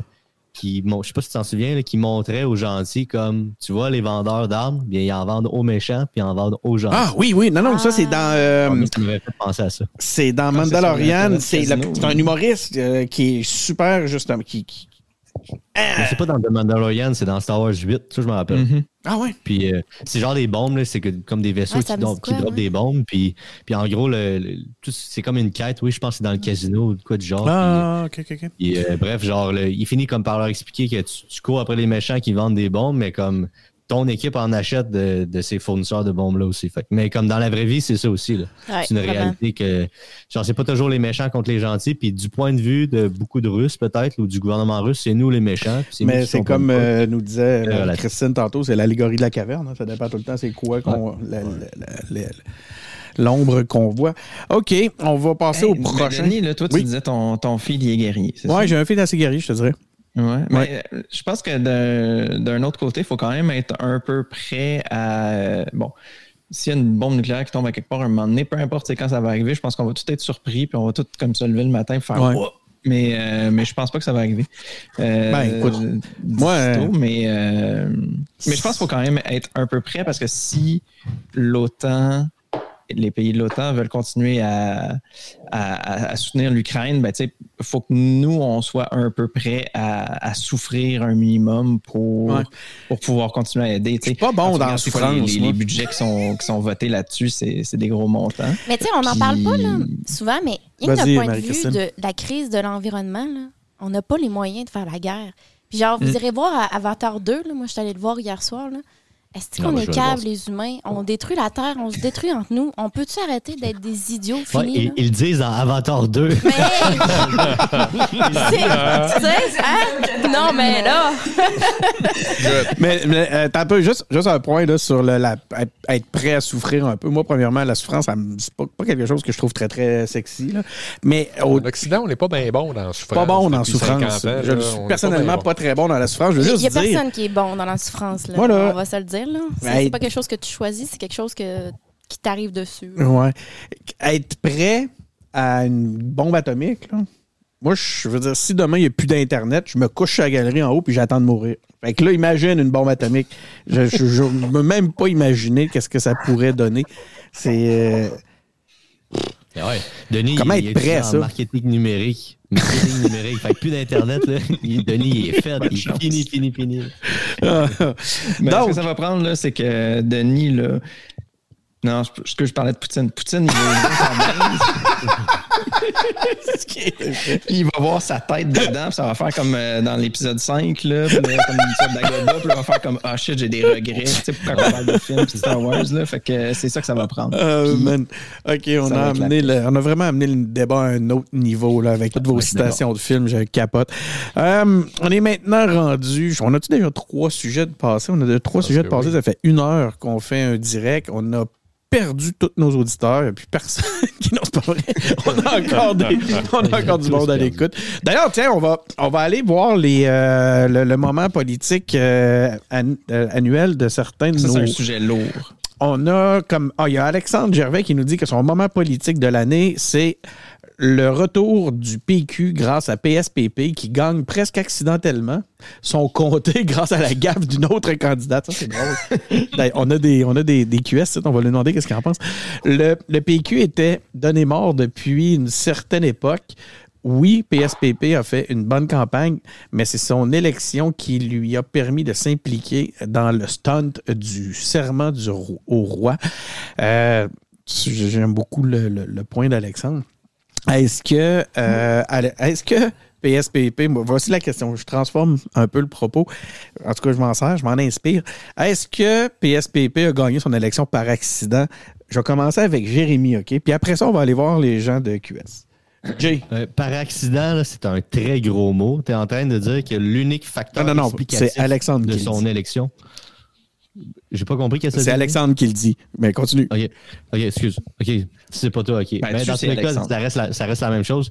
De dire que, que son élection, elle est uniquement due, donc à 100 qui- et que c'est le seul facteur explicatif, euh, le track dans, dans la boîte aux lettres euh, de la madame de Québec solidaire. Moi, je pense pas. Genre, peut-être qu'il aurait pas gagné. Ça, on peut pas dire parce qu'il faudrait un contrefactuel, puis on pourra jamais connaître la réalité s'il n'y avait pas eu ce track-là de retirer. On pourra jamais savoir hors de tout doute. Mais, mais de dire que c'est uniquement grâce à ça, je pense que c'est un peu trop fort. Peut-être qu'il aurait perdu par 1000 voix, peut-être qu'il aurait gagné par 500 voix, on ne sait pas. Mais, mais, mais tu sais, il y, a eu- il y avait une équipe, il a travaillé sûrement fait du porte-à-porte, ça reste le, le chef, euh, le, le- le visage, l'emblème du parti, en tout cas à ce moment-là. Fait que genre de.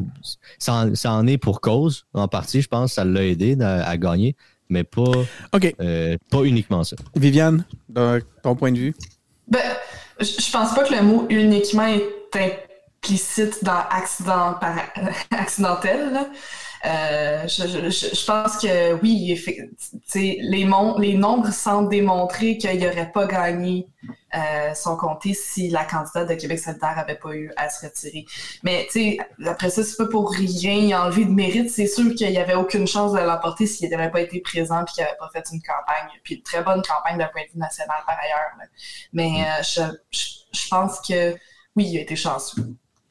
Ça ça l'a aidé. Ça l'a aidé. Marie-Christine? Ben, indéniablement, euh, ça n'a pas nuit. Là. Il a été chanceux. là. C'est clair que ça a aidé. Mais moi, ce que j'aimerais que peut-être nous faire réaliser, c'est. Imaginez là, si on arrêtait là, PQQS là, de, de se considérer comme des ennemis mortels. là.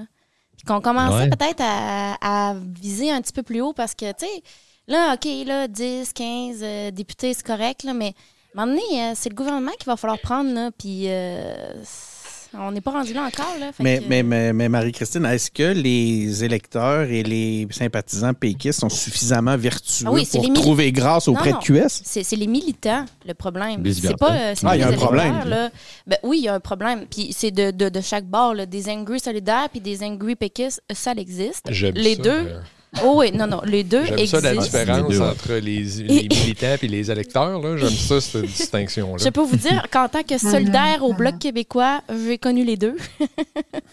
mais oui, ça existe de, de chaque bord, mais l'important, c'est les électeurs. C'est là que la, la masse critique, elle est. Puis les militants, c'est important aussi parce que c'est eux qui sont les moteurs.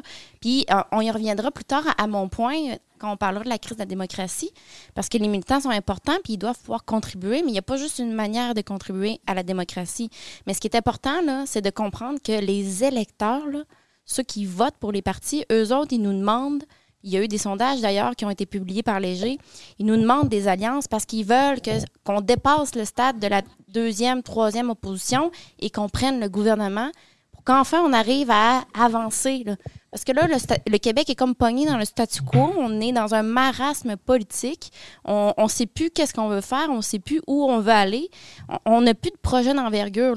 Mais moi, j'aimerais ça qu'on revienne un peu là, dans le désir de grandeur qu'on a déjà eu au Québec. Puis, tu sais, je, vais mettre des parenthèses parce que le, l'intellectuel Mathieu Bellil dirait sans doute que la seule chose qu'on a qualifiée de grand au Québec, c'est la grande noirceur, ce qui est assez révélateur sur notre psyché collective. Mais euh, je pense qu'on peut euh, aller plus loin, puis je pense qu'il faut recommencer à avoir le goût des grandes choses. Puis pour ça, ben, faut arrêter de PQQS euh, s'entre-déchirer sur des pacotiers, puis commencer à, tout naviguer dans, la même direction. Fait que je pense que l'élection de PSPP montre bien à quel point, quand on arrête de s'entre-déchirer, que ce soit forcé ou pas, ben ça mène à des bons résultats parce que si PSPP n'aurait pas été élu, force est probable qu'on aurait encore un serment au roi aujourd'hui. C'est vrai. C'est vrai. Ça n'aurait pas été une solidaire là, dans ce comté-là. là. C'est sûr. non, ça aurait été un caquis. Et- Puis moi, j'ai une question. Euh, selon euh, vous, le- quand je dis vous, c'est Viviane puis Marie-Christine, puis ça peut être Benoît, LP puis Denis aussi. Euh, il y a combien de pourcentage de votes qui, qui auraient été euh, à Québec solidaire et qui se sont transférés vers le Parti québécois?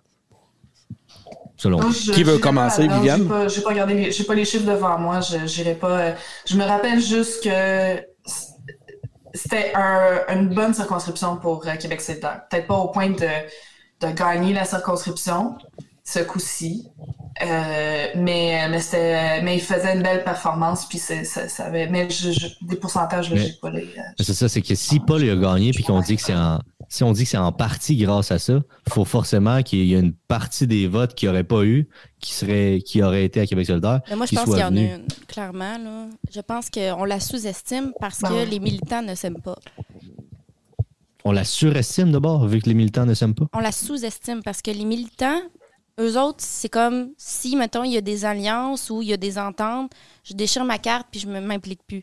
Mais Ah, les, mais les électeurs qui sont dans la Mhm. population, qui sont en dehors des bulles, parce qu'on est dans une bulle politique, hein, puis Ouais, souvent ouais, ça, ouais. ça biaise parce qu'on a des expériences négatives avec des militants d'un bord ou de l'autre. Ça biaise un peu notre jugement, mais quand tu es à l'extérieur de ça, tu vois ça de loin, tu dis, euh, je sais pas trop, là, entre PQQS, lequel est quel. Tu sais, les gens ils connaissent pas nécessairement le fin détail, puis il y a des Ben, différences effectivement.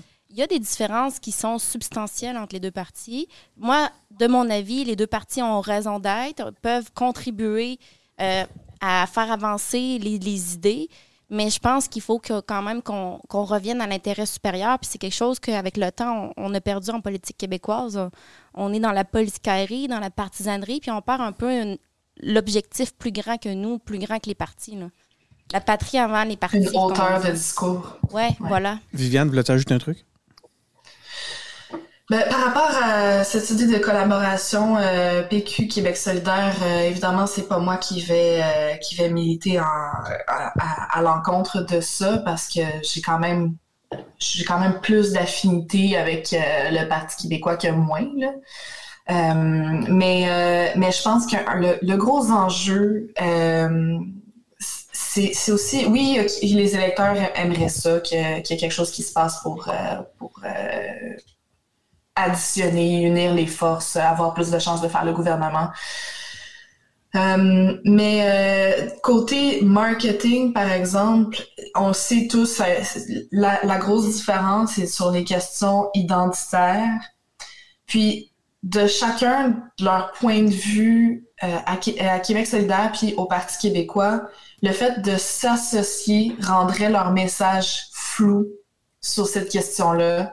Euh, Ben donc, c'est comme. Puis, puis je- ce serait comme de pas bien se positionner sur, euh, sur ces questions-là, puis de- de- d'être. euh, de- c'est ça, d'envoyer un message euh, ambigu. Donc, il y a quand même un risque, chacun de leur côté, de perdre beaucoup de monde de leur base respective à cause de ça.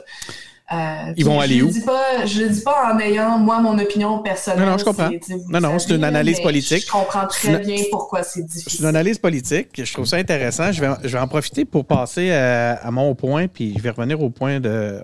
a- là, il y a quelqu'un qui Mhm. prend des notes proches de son micro.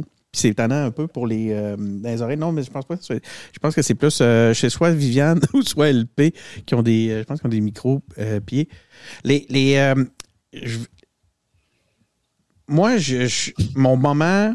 Mon moment clé euh, de poli- politique cette année, le moment qui m'a marqué, c'est le. Comment dire? les mauvaises performances de, QS. Surtout quand on regarde le dernier, quand on regarde le dernier sondage, QS est rendu à 10 dans les intentions de vote. Euh, J'ai l'impression que euh, on a un Gabriel Nadeau-Dubois qui a fait, je pense, moi, personnellement, ma lecture, une mauvaise campagne. C'est, euh, il, nous démontre de plus en plus que c'est un jeune vieux politicien qui, le- il semble beaucoup plus calculateur euh, qu'on aurait pu penser. Euh, il est invisible depuis les, depuis les, de- de- depuis l'élection. Euh, grosse perte médiatique. Est-ce que c'est parce que les Catherine Dorion sont parties? Je ne sais pas. Mais quand on entend parler de Québec solidaire, puis tu vas voir pourquoi je fais le lien, euh, Viviane, c'était, c'était pas juste pour venir bâcher QS, c'est que j'ai l'impression que c'est un parti fâché, c'est un parti austère. Euh, Puis là, tu parlais de positions floues. S'il y, y a un parti qui a des positions floues, c'est bien eux. Là. On n'a qu'à penser à l'indépendance, entre autres, tout ambigu. Euh, même chose sur l'identité, sur le nationalisme. Donc, à chaque fois qu'il y a un dos, quelque chose qui touche le nationalisme, ils, ils reçoivent un coup de pelle en arrière de la tête de par leurs propres euh, militants. Euh, j'ai je trouve qu'il y a une incompatibilité qui est de plus en plus présente entre le PQ et le et QS, et je dirais le nouveau PQ et QS, du fait que justement le PQ, c'est autre chose aujourd'hui. Le PQ est un parti beaucoup plus positif qu'il l'eût cru. Euh, un parti beaucoup plus positif où il y a de l'espoir, où on a des on a un Paul Saint-Pierre Plamondon qui justement démontre un personnage moins calculateur. Donc, je trouve qu'il y a une incohérence, un, fit impossible entre QS et, le PQ actuellement qui, qui, qui, qui, qui- est flagrant. Mais je reviens à mon point sur, euh, sur, sur le, le- mon moment marquant. Euh, je- Est-ce qu'on est en train d'assister? Est-ce que le QS est en train de faire patate? Parce que QS à moins de 15% c'est sa base, là. C'est pas. euh, C'est sûr que c'est dans le dur gagné, là, en bas de 15% là. Vas-y, Benoît. Ben, c'est quoi. Qu'est-ce que t'inspire mon point annuel? Ben, mon, mon, mon, mon- écoute, que, que- c'est ça, ils sont pas super rassembleurs, les solidaires. Tu sais, ils veulent pas de moi parce que je suis trop vieux, je suis trop blanc, je suis trop... euh, T'es pas le bienvenu là, toi. tout. Ben. C'est ça, là, c'est qu'à un moment donné, ils sont pas, sont pas super rassembleurs. Donc, euh, c'est c'est- c'est ce que je leur reproche le plus. Puis, si on lit le programme, il y a des affaires qui ont juste pas de calice de bon sens là-dedans. Il y a Nicolas Bourget qui dit euh, Soyons honnêtes, QS a détruit le Oui Québec. Ça, moi, je, je connais pas beaucoup Oui Québec. faudrait le rappeler. Le bureau et les idéologues de QS en veulent pas du oui. Euh, je- Moi, j'ai un commentaire sur euh, Je- sur ton Ouais, sujet je- de la- du mois, de l'année. Euh, moi, je pense que la chute des solidaires, c'est un peu. euh, en plus d'être ton sujet de l'année, c'est ton souhait de l'année. Est-ce que ça se peut, Denis? Là, je vais donner la parole à quelqu'un qui est un peu plus sympathisant QS parce que sinon, c'est vraiment beaucoup de, de bashing en ligne. Euh, qui veut commencer? Ben moi, j'irais. c'est- OK, vas-y, mais- Viviane, tu veux y aller? Viviane, euh, laisse. c'est sûr qu'elle a de quoi dire parce que depuis tantôt qu'elle roule des yeux en m'écoutant, elle est comme genre, je vais tellement me faire ramasser. Allez-y, euh, vas-y, euh, Marie-Christine, puis euh, continue à construire ton. ton, Ben, ton- tu, ben, moi, tu me rentres après. Je veux souligner qu'il y a- qu'il y a des forces vives là, qui ont été élues, puis je suis vraiment contente. Par exemple, Ale- Alejandra Zaga Mendez, une force vive pour, euh, d'un point de vue des compétences pour la crise de l'environnement. On a perdu Sylvain Godreau qui amenait beaucoup de compétences. Au moins, on a gagné Alejandra. Ça, c'est une bonne nouvelle pour le Québec. Puis c'est ça que j'aimerais qu'on soit capable de voir parce que Colin, des fois, c'est un peu injuste aussi les critiques qu'on fait à QS. Puis longtemps, ils ont été bâchés dessus, puis tout.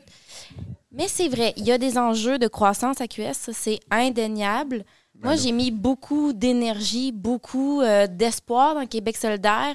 Euh, je me suis jamais caché que j'ai eu des déceptions aussi. Euh, en fait, c'est que il y a eu beaucoup de promesses lorsqu'il y a eu la fusion avec ON. Et ces promesses-là, des fois, sont ont un peu faites patate. En fait, là, la question que les soldats vont devoir se poser, maintenant qu'ils sont une force reconnue, maintenant que l'effet de nouveauté s'estompe un peu, c'est qu'est-ce que les soldats veulent accomplir? Est-ce qu'ils veulent réformer une province dans un Canada pétrolier de plus en plus centralisateur? Ou est-ce qu'ils veulent faire le pays révolutionnaire du Québec, innover sur la scène géopolitique, puis faire avancer beaucoup de choses? Puis c'est ça la question qui. Mais là, c'est sûr que je le mets avec un billet, on s'entend, parce que moi, ma, ma position est claire, mais il va falloir que cette question-là soit claire. Et lorsqu'elle sera claire, il va falloir que ça transcende dans tous les dossiers. Et ça, ça veut pas dire dire pays à chaque phrase. Là. ça veut juste dire d'avoir. C'est ça. Mais ça veut dire d'avoir une vision globale de qu'est-ce qu'on veut accomplir. Mhm. Gabriel Nadeau-Dubois, c'est un des leaders politiques les plus compétents du Québec. Moi, je le dis sans gêne. Ouais. Toutefois, Gabriel a peur. Moi, c'est mon analyse que je fais. Il a peur et à cause de ça, il se limite. Et ça, ça limite son potentiel. Il a peur de quoi? Il a peur de se tromper. Mais c'est correct de se tromper. Tu peux pas te tromper quand t'es souverainiste. Tu peux pas te tromper quand t'es solidaire. Gabriel, si t'écoutes ça, arrête d'avoir peur. Euh, Libère-toi de tes peurs, puis fonce. Là, c'est ça qui t'a fait démarquer en 2012. Là. Reviens à ça. Fait que, à un moment donné, c'est, ça que je dirais. Il faut comme qu'ils enlèvent le break à bras s'ils veulent euh, sortir de ça, parce que sinon, Ah, ça va limiter. Moi-même, je me sens plutôt euh, orpheline politique là, sur la scène provinciale. C'est Jay qui joue avec son micro. Jay, on l'entend vraiment beaucoup quand tu twists ton micro comme ça, là, avec tes mains. Je pensais que c'était mon chat qui toussait. Viviane, on t'écoute. Je suis, euh, je suis d'accord avec toi, Marie-Christine. Je pense que euh, Gabriel Nadeau-Dubois, euh, c'est un des plus compétents leaders politiques, en tout cas de la dernière élection. Euh, un des meilleurs politiciens du Québec. Euh, énorme potentiel, sachant qu'il est jeune. Malheureusement, je mettais aussi Éric Duhem dans cette catégorie-là, puis ça me fait pas plaisir. Mais passons. Euh, je suis d'accord avec toi. Je pense que son défaut, c'est qu'il a peur. Puis pour répondre à peur de quoi, il a peur de perdre les acquis que son parti a fait. Il y a des amis qui ont des sièges qui sont en jeu quand il fait une élection comme ça, puis qui est le, le- finalement la face nationale de Québec solidaire pendant la période électorale. Puis il avait peur de pas être capable de, faire quelques gains pour ces gens-là, puis euh, de les garder eux en poste. Moi, je pense que tu as raison, euh, Marie-Christine. Euh, j'ai- Peut-être euh, par rapport à l'invisibilité médiatique, là, je, je suis un peu plus charitable parce qu'on vient quand même du- de l'élection, ça vient de se terminer. Puis euh, Gabriel euh, Nadeau-Dubois est quand même jeune papa aussi. Euh, il, a été, il s'est beaucoup absenté dans les premiers, euh, les premiers mois à cause de l'élection. Donc peut-être qu'il prend un petit peu de recul pour profiter un peu de sa famille présentement. Euh, J'attendrai de voir plus tard. C'est sûr que ça a un effet sur les sondages. Euh, je trouve aussi que c'est quand même exagéré de parler de chute de Québec solidaire. Puis honnêtement, je trouve que c'est très partisan de la table ici de, de- de- de dire ça parce que objectivement, ils ont pas, ils ont, leur, leur croissance exponentielle s'est stoppée net. On est d'accord. Il n'y a plus de croissance vraiment. Et on baisse. Mais il y a quand même un député de plus. C'est- pas rien. Euh, versus, juste objectivement, encore une fois, le Parti québécois, que tout le monde est comme Ah, ça va bien, quelle belle croissance, quelle belle victoire, alors que dans l'absolu, il a perdu des sièges, puis plusieurs. Donc, je veux pas. On va parler du mode de Euh, scrutin je tantôt. sais qu'il y a des tendances qui sont importantes là-dedans, mais je pense que c'est très, euh, c'est poussé un peu de parler de chute de Québec solidaire, puis de dire que ça va tellement mal. Puis oui, des sondages, les sondages légers ont toujours été plus bas que les autres pour euh, pour Québec solidaire. Euh, ça m'inquiète pas tellement à ce point-ci. Mais c'est sûr que j'ai hâte de voir ce que Québec solidaire va faire en termes de positionnement sur l'indépendance parce que euh, dans la perspective certainement de faire des gains à Montréal, ils ont été euh, très timides. Alors qu'il y avait toujours eu, par exemple, des pancartes souverainistes et tout ça, ils n'ont pas du tout euh, fait ça cette année. Puis euh, c'est sûr que moi, en tant que personne qui est là, qui est motivée pour l'indépendance du Québec, euh, je me suis sentie un peu laissée tomber. Moi, je suis très ambivalent là, sur Québec solidaire. Je pense que ben déjà, il y a cette question-là. Il y a le fait qu'ils ont choqué sur le serment de la reine ou du roi. Puis, euh, Je trouve pas pense qu'ils ont peu choqué. Je trouve que c'est un peu injuste. Ah, ouais. moi, je trouve qu'ils ont choqué all-in. Ils ont choqué solide. Ils étaient tout seuls là-dessus, ils se sont fait voler la POC. Une chance que PPSPT PSPP était là, parce qu'honnêtement, il y a des gestes de rupture dans le programme de QS. Là. Quand même, c'est beaucoup plus fort que de ne pas prêter serment. Il n'y a rien qui a été accompli dans ces deux semaines-là. Tu sais, puis ça, si- c'est un parti qu'on attend dans le courage, QS. Ben, il- exactement. Il aurait dû être Je là. je l'ai mentionné tout à l'heure, les rôles traditionnels des deux partis ont été inversés sur cette question-là. Je suis d'accord avec vous. Québec solidaire aurait dû être de- de- de- derrière la porte de l'Assemblée nationale à, à cogner. Moi, je vous le dis, c'est, il est beaucoup que- plus, Mais si Mais, beaucoup plus calculateur là, si que vous pensez. là, Un jeune vieux politicien, je vous le dis, je suis de plus en plus convaincu de cet aspect-là. LP, je te laisse poursuivre.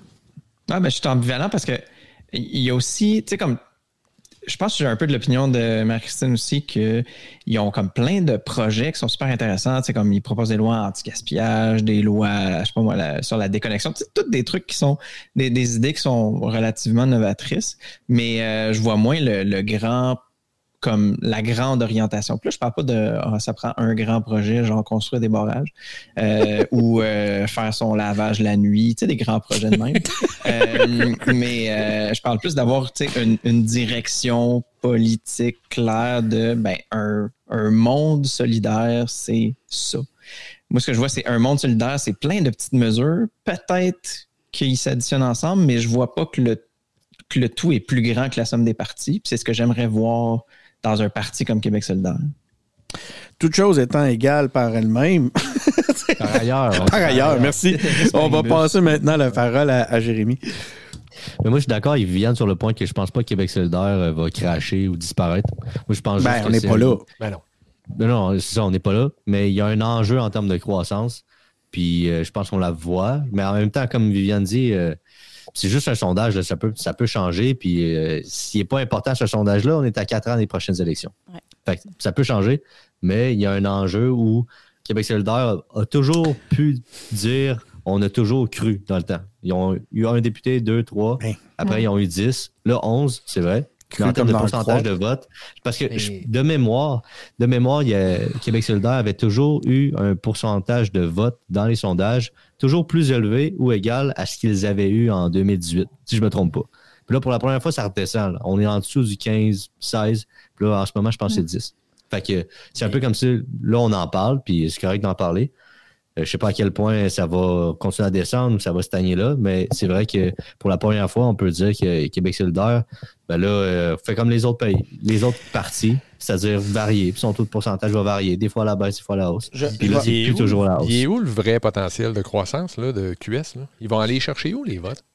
Ben, moi, j'ai. Ouais. je- ouais. Tu sais, ils peuvent Je pas aller peux quand même Ouais. amener quelque, soumettre quelque chose à votre euh, réflexion. Euh, ce serait euh, le dernier mandat de Manon Massé, qui est quand même co-porte-parole de Québec solidaire. Euh, ce qui veut dire que Québec solidaire va prochainement, probablement, en tout cas d'ici à la prochaine élection, vouloir se choisir un, un nouvel co-porte-parole féminine. Donc, il y a peut-être là une l'opportunité puis j'aime beaucoup Manon, c'est pas c'est pas rien, mais une opportunité de d'avoir quelqu'un qui euh, qui soit capable vraiment de de lier cette ce désir d'être inclusif, puis de de de- euh, l'être franchement, là, de l'être clairement, avec euh, un nationalisme puis un indépendantisme qui soit tout aussi radicaux. Euh, c'est perçu comme étant des, des, des notions contradictoires, mais ça ne l'est pas nécessairement. Puis euh, si euh, quelqu'un qui est bien euh, placé pour le faire, ben euh, C'est ce- toi? cette personne-là sera à Québec. C'est- moi, moi, je pense que c'est Ruba Gazal, la personne tout indiquée là, pour faire ce que tu dis, Viviane. Moi, c'en est une que je verrais prendre euh, du galon dans les prochaines années là, à QS. Bon, OK. Avec, euh, tout ce que je me retiens, moi, c'est que tout le monde a retenu que mon propos était fort probablement partisan. Les. euh, tout le monde, tout le monde s'est, tout le monde s'est tantôt gra- gratulé. Ah oui, t'as raison, t'as raison, t'as raison. Mais Denis, finalement, lui, c'était, c'est vraiment parce qu'il est partisan. Les, les, c'est correct, je, je, je l'accepte. Juste mentionner que on- j'ai reçu des commentaires dans notre, dans un chat privé qui souligne l'intelligence des femmes aujourd'hui. aujourd'hui. Donc, euh, Ben voyons. notre émission. Donc, euh, Marie-Christine, ça, ça va à ton, à ton crédit. Viviane aussi. Merci beaucoup, les filles, de venir relever le niveau. Les, euh, On va maintenant poursuivre avec euh, les, euh, les, les, les moments de l'année. On va y aller avec toi, tiens, justement, Marie-Christine. On n'a pas fait ton, ton moment encore. On va garder le moment de Benoît, euh, qui, est, qui est beaucoup trop grave et sévère Ouais, pour être adressé légèrement. Fait qu'on va finir. Ton la- moment, c'est de la cerise sur le Sunday. oui, la cerise sur le Sunday. On va y aller avec euh, Marie-Christine. Marie-Christine, que- que- quel est l'élément, euh, quel est l'événement, le moment politique qui t'a marqué en 2022? Ben, euh, c'est une belle continuité parce que quand on parle de partisanerie, hein, ça, ça, ça nous limite. Mais moi, euh, ce que je veux nommer, puis c'est drôle, Jay, parce que on, on est sur le même picot, je pense, toi puis moi, parce que le premier truc que j'ai dit euh, à Denis, ah, ben, je vais parler du serment. Ah, ben non, c'est Jay qui l'a. Ah, ben, je vais parler de la représentativité de bord après les élections parce que c'est ça mon point, dans le Puis j'en aurais parlé. Oui, c'est ça. Ouais. Donc, on est vraiment sur, sur la même longueur d'onde. Mais mon point, c'est l'élection du Québec de 2022 parce que plus que jamais, ça a démontré à quel point les distorsions démocratiques sont rendues sévères dans notre système. Ça fait des années qu'on parle de réformer le mode de scrutin, de réformer la manière qu'on vote. Ça se passe jamais. C'est tout le temps des, des paroles d'ivrogne. Mais là, les dernières élections ont vraiment démontré les distorsions. Et je vais vous donner quelques chiffres. Bon, le premier choix des Québécois, sans surprise, aura été la Coalition Avenir Québec avec 1 685 573 votes pour 40,98% du suffrage exprimé. Et ça, ça leur a donné 90 sièges sur 125. Et ça, là, ça représente 72% des élus de l'Assemblée nationale du Québec. Alors déjà là, on voit, il y a quelque chose qui ne fonctionne pas. Ils sont euh, omnipuissants. Deuxième choix des Québécois en termes de vote exprimé aurait été Québec solidaire avec 633 535 votes pour 15,43 des- du suffrage. Ça leur a donné 11 sièges pour 8,8 euh, des sièges à l'Assemblée nationale du Québec. Troisième choix, est-ce que c'est l'opposition officielle? Ben non, c'est le Parti québécois à 600 708 votes pour 14,61% des votes. Et ça, ça leur a donné seulement trois sièges pour 2,4% des élus à l'Assemblée nationale du Québec. Ça, ça s'explique parce que le vote du Parti québécois est un vote qui est très concentré. Malheureusement, nous, on a un mo- un mode de scrutin, une manière de voter que c'est le gagnant remporte tout. Fait que tu gagnes avec un vote ou avec 575 000 votes, ça change rien. Tu remportes rien qu'un siège, puis ça désavantage le vote du Parti québécois. Le quatrième choix des Québécois aura été le deuxième poste en pouvoir, les part- le Parti libéral du Québec, l'opposition officielle, avec 591 077 votes, 14,37% des voix, pour 21 sièges qui représentent 16,8% des votes. Et le dernier, à mentionner quand même, Parti conservateur du Québec, à 530 786 votes, pas si loin du PLQ, pour 12,91% des votes et zéro siège d'obtenu. Donc, c'est problématique. c'est quand même problématique de Problématique, constater tu dis? euh, Je sais pas. hein. ces distorsions-là. On voit, chaque vote compte, mais honnêtement, chaque vote ne compte pas de la même manière selon où tu votes. Euh, ça fait des années qu'on en parle. René Lévesque, déjà à l'époque, parlait de démocratiquement infect. On le sait, c'est connu, c'est euh, reconnu. Tout le monde s'était engagé même à réformer le mode de scrutin, sauf les libéraux. Et là, ça se passe jamais, parole d'ivrogne, parce que ça, pourquoi les libéraux sont cons. ça l'avantage. En fait, pas, Parce qu'ils ont toujours été au pouvoir avant, fait qu'il n'y a Hein? pas Ça. question de faire ça. Ouais, puis Parce qu'une réforme obligerait aussi de redéfinir la manière qu'on gouverne. Là. Ça serait pas je gouverne dans mon coin, il y aurait un partage du pouvoir à faire. Mais c'est le but. Hein? Puis si on, on revient à la base de notre système politique, permettez-moi la petite parenthèse, mais théoriquement, il y, a- il y a deux concepts, que c'est le gouvernement responsable et l'opposition éclairée. Puis le, gouvernement responsable, c'est le gouvernement efficace aussi, qui est en position d'autorité, qui est capable de gouverner. Puis l'opposition éclairée, bien, est censée avoir les moyens de venir bonifier les, décisions de ce gouvernement-là. Mais là, en ce moment, ce que le- les libéraux ont peur, c'est qu'il n'y ait plus de gouvernement majoritaire, qu'ils ne soient plus capables de gouverner, qu'ils ne puissent plus faire avancer d'opposition, que l'État du Québec soit euh, neutralisé constamment. Mais le problème, c'est que là, l'opposition éclairée, elle n'a pas moyen d'être éclairée. Tout ce qu'elle peut faire, c'est faire du temps, ce qu'on appelle euh, en jargon le filibuste à l'Assemblée nationale. Il n'y a pas de moyen pour qu'elle s'exprime. C'est très difficile de faire avancer des projets de loi qui pourraient être bons. hein. Je pense, par exemple, à Pharma Québec, est une très bonne posture. Je pense au travail de Sylvain Godreau en environnement, travail qui est fait dans l'ombre euh, dans les commissions parlementaires pour bonifier les projets de loi en environnement. On a besoin de ces talents-là. On a besoin de, de revenir à un esprit de corps. On est dans un contexte de crise de la démocratie. Jay l'a nommé, hein, c'est la fin du bipartisme, mais c'est aussi euh, les campagnes permanentes, l'accélération tout le temps. On gouverne par sondage. On s'éloigne du bien commun, on s'éloigne de l'intérêt supérieur et nos politiques publiques s'en ressentent. Pendant longtemps, là, ça a été les États-Unis qui ont été les porte-étendards de la démocratie sur la planète, qui portait l'idéal démocratique. Mais là, avec l'assaut du capital par les supporters de Trump, avec tous les problèmes qu'il y a aux États-Unis, qui porte l'idéal démocratique? On peut se poser la question, là, la démocratie, ça va mal partout. Ça veut dire que dans les prochains mois, prochaines années, ça va être important là, de relancer là, la réflexion entourant c'est quoi la démocratie puis comment on veut la vivre. Je Benoît, sais pas c'est qui, mais c'est sûrement pas la Russie.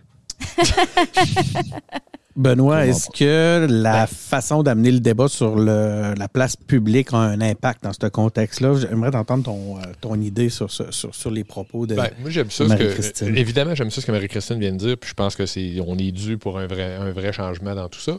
Mais aussi, c'est que les, tous les modèles qu'on voit, ils prennent le vote actuel, puis là, ils le projettent sur de quoi ça aurait l'air. Mais c'est parce que ça ne sera pas ça. Là. Ah ouais, là, moi, moi, j'ai voté PQ dans mon comté parce que je voulais voter PQ. Après ça, si le mode de scrutin est différent, la, la dynamique électorale Mhm. va être différente aussi. Là, puis on va se retrouver avec d'autres choses. Là. Ça sera pas. euh, tu sais, c'est pas parce que ça n'aura pas marché après une ou deux élections qu'il va falloir oublier ça. Là. Il va falloir remettre ça, continuer ça, le- le laisser rouler ça pendant 50, 100 ans. Puis là, après ça, s'il faut refaire une, une réforme après, on la refera. Mais il faut voir quel genre, quel, quel genre de bébite ça va devenir, cette affaire-là, si jamais on décide de faire une réforme du mode de scrutin. Mais euh, moi, ce qui, il y en a un qui m'énerve là-dedans, c'est Duhem. C'est ça que je- j'aimerais ça qu'on parle de Duhem parce que ça n'a pas de bon sens que Duhem, il y ait zéro député avec 13% du vote. Mais là, il joue le- comme le- pas le bébé gâté, mais tu sais, il dit Ah, mais là, il faudrait que vous me donniez des pouvoirs, même si je n'ai pas fait élire personne. Alors que s'il avait pris l'angle, justement, de réforme du mode de scrutin, il y aurait un paquet de monde qui aurait appuyé ça, puis moi, j'aurais été d'accord avec lui, ce qui, ce qui arrive pas souvent. Il aurait dû en profiter. Euh, On aurait eu un convoi du changement de mode de hein, je sais pas, hein? Ça marcherait-tu, ça, un convoi? Wet C'est- dream politique, ça. c'est comme s'il voulait pas que le monde normal puisse le considérer. Il faut qu'il reste avec les oh, extrémistes. Bon, j'aime pas ça ce mot-là parce qu'on l'utilise trop de, de mauvaise façon, mais tu sais, avec des gens qui sont vraiment. Il est vraiment dans un groupe. là. Il, est- il est cloîtré là, puis il n'a pas envie, il a pas envie, on dirait, d'aller vers d'autres. Un peu comme QS d'ailleurs. Oh!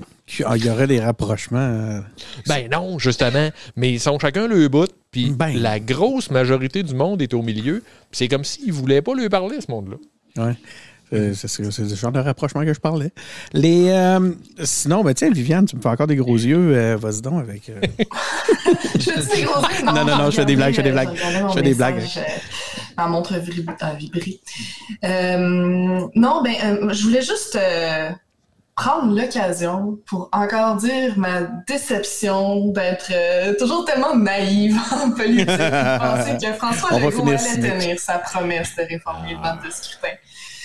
Euh, j'ai perdu un, pari euh, avec ça il y a une couple d'années quand je disais ah, Justin Trudeau il va il va réformer le mode de scrutin pas parce que puis j'y croyais un peu par cynisme en fait parce que je pensais que c'était un bon move stratégique pour Justin Trudeau de le faire pour vrai. J'ai perdu mon pari avec ça, ça parce que ça il disait évidemment euh, gros bon sens il le fera pas il le fera pas c'est certain. Mais, mais je me refais prendre moi. à la même affaire. Je me, je me ferais prendre. Je pense que, que je me disais, non, François Legault va le faire, il va tenir sa promesse. Il veut tellement pas ressembler à Justin Trudeau.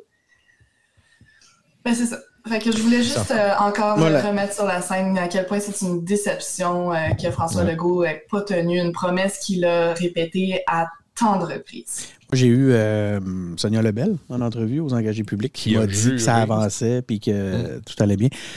Euh, moi, ce que je trouve le plus fâchant là-dedans, c'est de voir que le parti, puis tu l'as- ta, ta- ta démonstration était tellement parfaite, euh, Marie-Christine, euh, que le parti, tu sais, imagine quatrième en termes de vote reçu et l'opposition officielle est celui qui, c'est un de- des partis qui s'est opposé à ce que le Parti québécois ait son, son financement. C'est, tu sais, on essaie de pas être cynique, pas sombrer dans le cynisme, c'est difficile. Puis, tu sais, prenons, je pense ici, je pense que tout le monde est capable mieux que moi encore même de prendre la hauteur. c'est triste. Tu sais, quand on dit la démocratie est malade, puis Jay, je vais faire un pont vers toi parce que je pense que c'est un peu ça, vers ça que tu veux nous amener aussi. Il y a un problème en ce moment euh, démocratique que tu veux, que tu voulais euh, souligner. On n'a jamais Ouais, été ben- aussi loin de la volonté des Québécois. Ah, c'est ça. C'est que l'enjeu, euh, puis on en parlait avant avant qu'on en parle aujourd'hui. En fait, on en parle. En tout cas, moi, j'en parlais déjà. Mon idée était faite depuis entre 2018 et 2022 parce que, genre, l'enjeu, c'est que la volonté des gens à travers l'élection n'est pas représentée comme elle pourrait l'être si on changeait notre mode de scrutin. Puis aujourd'hui, c'est pas ça. Aujourd'hui, tu quand même 13% des gens qui ont voté conservateur sont représentés à 0% Puis Marie-Christine nous a présenté les chiffres, puis c'est tout, c'est tout euh, décalé. Plus, plus le parti au pouvoir est fort, plus il devient très, très fort rapidement parce que tu peux gagner, comme Marie-Christine a dit, avec un vote ou avec 5000 votes d'avance. Fait que à partir du moment où tu as plusieurs partis, notre mode de scrutin n'est pas adéquat à ça. Fait que là, c'est à nous à s'ajuster par rapport à ça. Fait que là, oui, ça va être difficile. Il euh, va falloir effacer des comtés ou genre 75 comtés fixes avec 50 avec euh, des régions. Puis ça, dans notre imaginaire, c'est comme hein, ça se peut, ça se peut pas, ça n'a jamais été comme ça. Mais il y a plein de choses qui se sont faites dans la vie qui ne se faisaient pas avant. Comme avant, les femmes ne plus porter, prêter les serment. Les femmes n'avaient pas le droit de vote. Puis aujourd'hui, ils votent, puis on ne reviendrait pas en arrière. Prêter, prêter serment dans 5-10 ans, là, dans 5-10 ans, quand je vais avoir des kids, je ne sais pas si je vais en avoir, mais quand je vais en avoir, puis qu'ils vont avoir l'âge de comprendre, puis que je vais leur dire qu'avant, on était obligé de prêter serment au roi ou à la reine, ils vont me dire, genre, ben pourquoi? Ça fait, genre, crissement longtemps que, genre, on s'en fout de la monarchie. Fait que, il y a plein d'affaires comme ça. Fait que, bref, moi, je pense que ça peut changer. Il faut juste comme de la volonté. Mais évidemment, genre, ça sert vraiment pas le parti au pouvoir de changer ça. Puis c'est le parti au pouvoir qui a le pouvoir décisionnel là-dessus. Mais il va falloir sortir le popcorn là, après les prochaines élections là, pour voir qui va porter serment au roi puis qui portera pas serment au roi. Ça va être le fun de voir ça, puis les spins qu'il va avoir, puis les excuses. Je pense que ça va dépendre aussi dans un an, ça va être qui le roi Qu'est-ce que tu dis, le P? Je dis dans un an, ça va dépendre c'est qui, le roi puis la reine. ou la reine. Si tu veux prêter serment euh, à la reine ou au roi comme ça se faisait avant, parfait. Mais que ça ne soit plus une obligation Juste ça, c'est une immense victoire politique. qui va porter, qui va porter C'est une abolition, mais ils l'ont rendu facultatif. Ils l'ont rendu facultatif, tu as raison. C'est ça. Ouais. Euh, euh, ta, ta, ta, ta, ta, LP. De quoi on parle meilleure, meilleure transition de la soirée. ta, ta, ta, ta, ta, ta, ta, LP. C'est un bon meme, ça. Capture d'écran là-dessus. De quoi on parle déjà? ouais, non, mais euh, en fait, euh, on parle de, euh, la représentation. J'ai regardé les chiffres dont Marie-Christine parlait. Puis euh, c'est vrai que puis là, je, je, compare le PQ puis le PLQ, mais euh, si tu es un électeur euh, PLKiste, c'est comme si ton vote valait sept fois plus que si tu étais un, électeur euh, péquiste. Puis là, je parle pas du parti d'Éric Duhem encore. Je pense que euh, si on regarde au Québec, la place où il y a le plus de démocratie, ça doit être euh, dans les assemblées de condos. Puis ça, Ouais, ouais. C'est un petit coopératif. C'est fini dans les associations, dans les coops, dans. C'est là les places où il y a de la démocratie au Québec. Tout le reste, c'est de drôle parce que l'aristocratie élective, mais c'est pas de la grosse démocratie vargeuse. Je pense que c'est Christine Pinard qui, qui, nous écoute actuellement, qui, ou José Rivard, je me souviens plus, qui nous disait justement ça tantôt. Benoît, tu voulais ajouter un point? Ben, c'est ça l'affaire, c'est que les 13% qui ont voté pour Éric Duhem, là, en leur donnant pas de voix, là, ça va les garder de bonne humeur, ça. Ouais. Hein? Ils, se, se font pas entendre à nulle ben non, je, sais pas, mais tu sais, ils sont entendus nulle part. Puis, écoute, faudrait, faudrait les. Faudrait les entendre. Ils sont, 4, sont 13 Il faut les entendre. Moi, j'ai un slogan pour, euh, pour ceux qui se mobilisent pour changer ça. C'est une proposition que je fais, en fait. Vas-y, on t'écoute. C'est, tu sais, euh, avant, c'était chaque vote compte, mais là, ça devrait être chaque vote compte ou pas. C'est bon, comme tu dis, genre, tu peux voter conservateur puis ton vote, il compte pas, pas en tout. C'est ça la réalité aujourd'hui. Là. on a. Euh, euh, oui. Puisqu'on parle de ceux, ceux qui militent là-dessus, euh, peut-être mentionner pour ceux qui nous écoutent que le regroupement qui où aller, si jamais c'est une question qui vous interpelle par rapport à la réforme du mode de scrutin, c'est le mouvement des démocraties nouvelles qui, qui milite là-dessus. Donc. OK. Le, on a. Ok, excuse-moi, Viviane, je pensais que tu avais terminé. Donc, le- le- je fais une transition. euh, J'en profite pour spécifier que Snoopy commence à avoir envie de pipi. Fait que euh, je vais peut-être. Il n'y a pas juste Snoopy, euh, Denis. Ah oui, hein, c'est ça. On est, euh, donc, on va y aller avec le dernier sujet. Belle transition. On va y aller avec le dernier sujet de la soirée. Je vous avais prévenu, attachez-vous, préparez-vous si vous pensez que le cynisme vous avait envahi, la misère, la tristesse. Attendez-vous, vous avez rien vu encore, car notre dernier sujet, celui des affaires. sélectionné par Benoît, qui, à qui on a demandé quel est le moment politique de l'année. Hmm. Et il nous a répondu, Benoît? Les vaches en liberté. C'est ça, absolument. Bon, tout, le monde tout le monde a entendu. Bon, c'est sûr que là, c'est pas politique, c'est un peu gouvernemental. On va voir l'affaire, là. Je vais vous amener à quelque part, puis je veux, je veux voir ce que vous allez en penser. Je vous fais un petit topo rapide de la, patente. Il y a des vaches qui se sauvent, on ne sait pas trop pourquoi. Ils ont eu peur pendant une, euh, tornade ou on ne sait pas trop quoi. Il y a des vaches en liberté. C'est ça le résultat. Ils se retrouvent d'un village. Puis la madame qui est en charge de ce village-là, d'un village de 370 personnes, genre, là, pas exactement une grosse ville, se dit, ben là, qu'est-ce qu'on va faire avec ça? Euh, OK, je vais appeler la MAPAC. Elle appelle la MAPAC. La MAPAC suggère d'appeler le ministère de la Faune.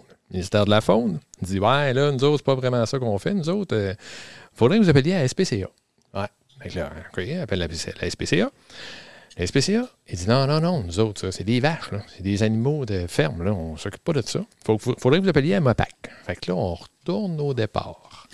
Là, il y a une espèce de spin bizarre là-dedans. Donc là, on a des vaches qui marchent Écoute, tout seules depuis Écoute, euh, je vais appeler des euh, cowboys du festival de Saint-Tite.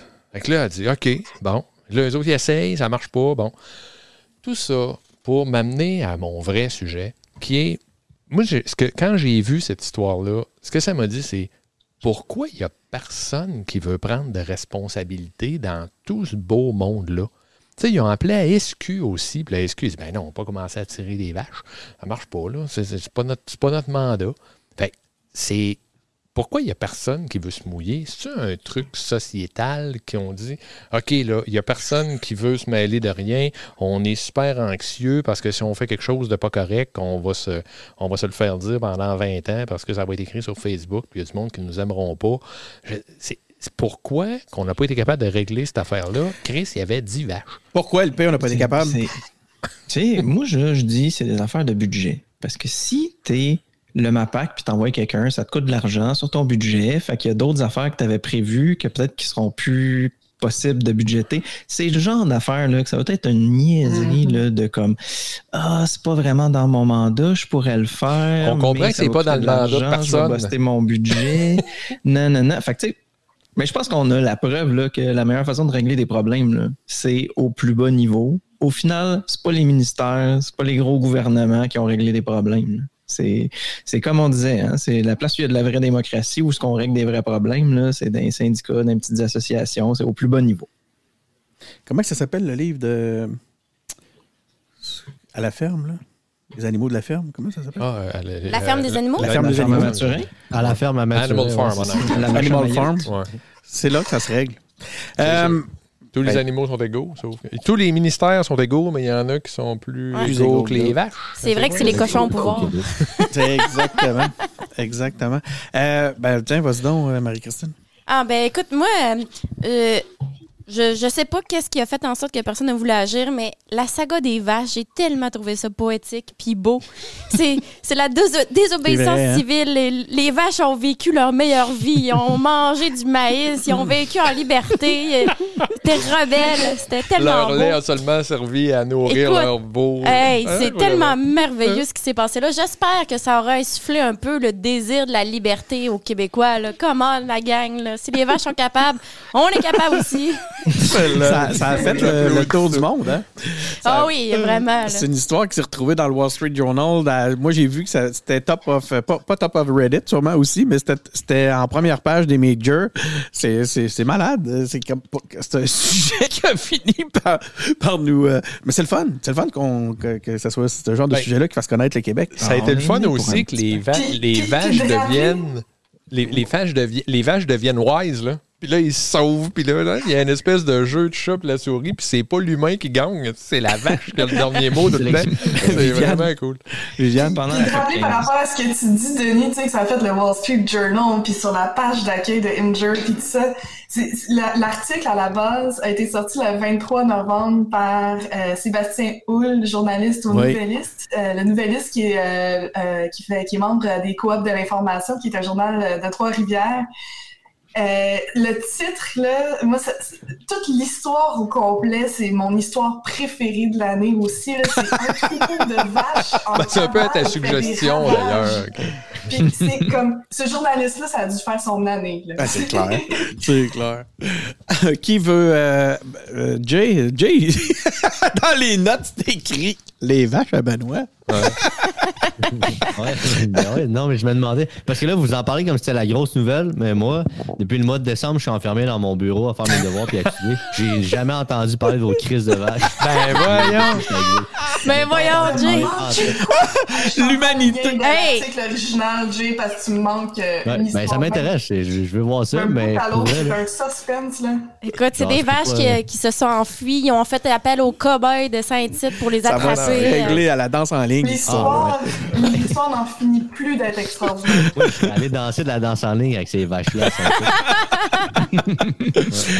OK. C'est comme le charmeur de souris, mais avec la danse en ligne. C'est ça l'idée, là? Exactement. OK, écoutez, c'était le, le- le dernier sujet de la soirée. Euh, merci beaucoup euh, d'avoir été à l'écoute, tout le monde. On a encore des auditeurs à travers les différents canaux.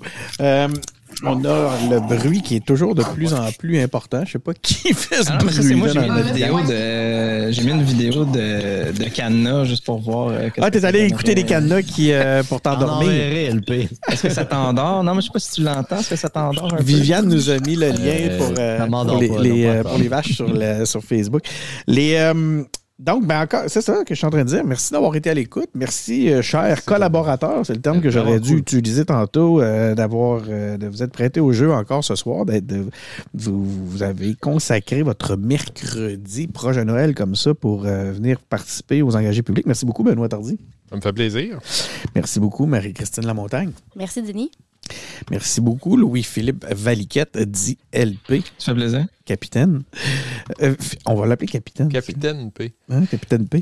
Viviane, euh, encore une fois, Mar- euh, Viviane Martinova-Crotto, merci beaucoup d'avoir euh, Merci. Rehausser le débat, encore une fois. haussé le débat encore une fois ce soir. Merci beaucoup, euh, Jérémy, avec tes milliers, Excuse, excuse, je, je voyais plus. Ça fait plaisir, Denis, ça fait plaisir. avec tes 600 dollars. Donc, euh, c'est Denis Martel qui était au micro. J'ai euh, essayé de, peine et de misère d'animer tout ça.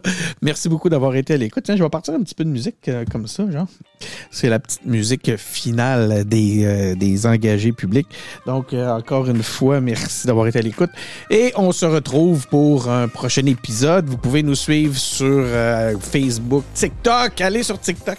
J'adore TikTok. 97 000. En fait, j'ai dit 96 000. 97 000 vues euh, en très peu de temps.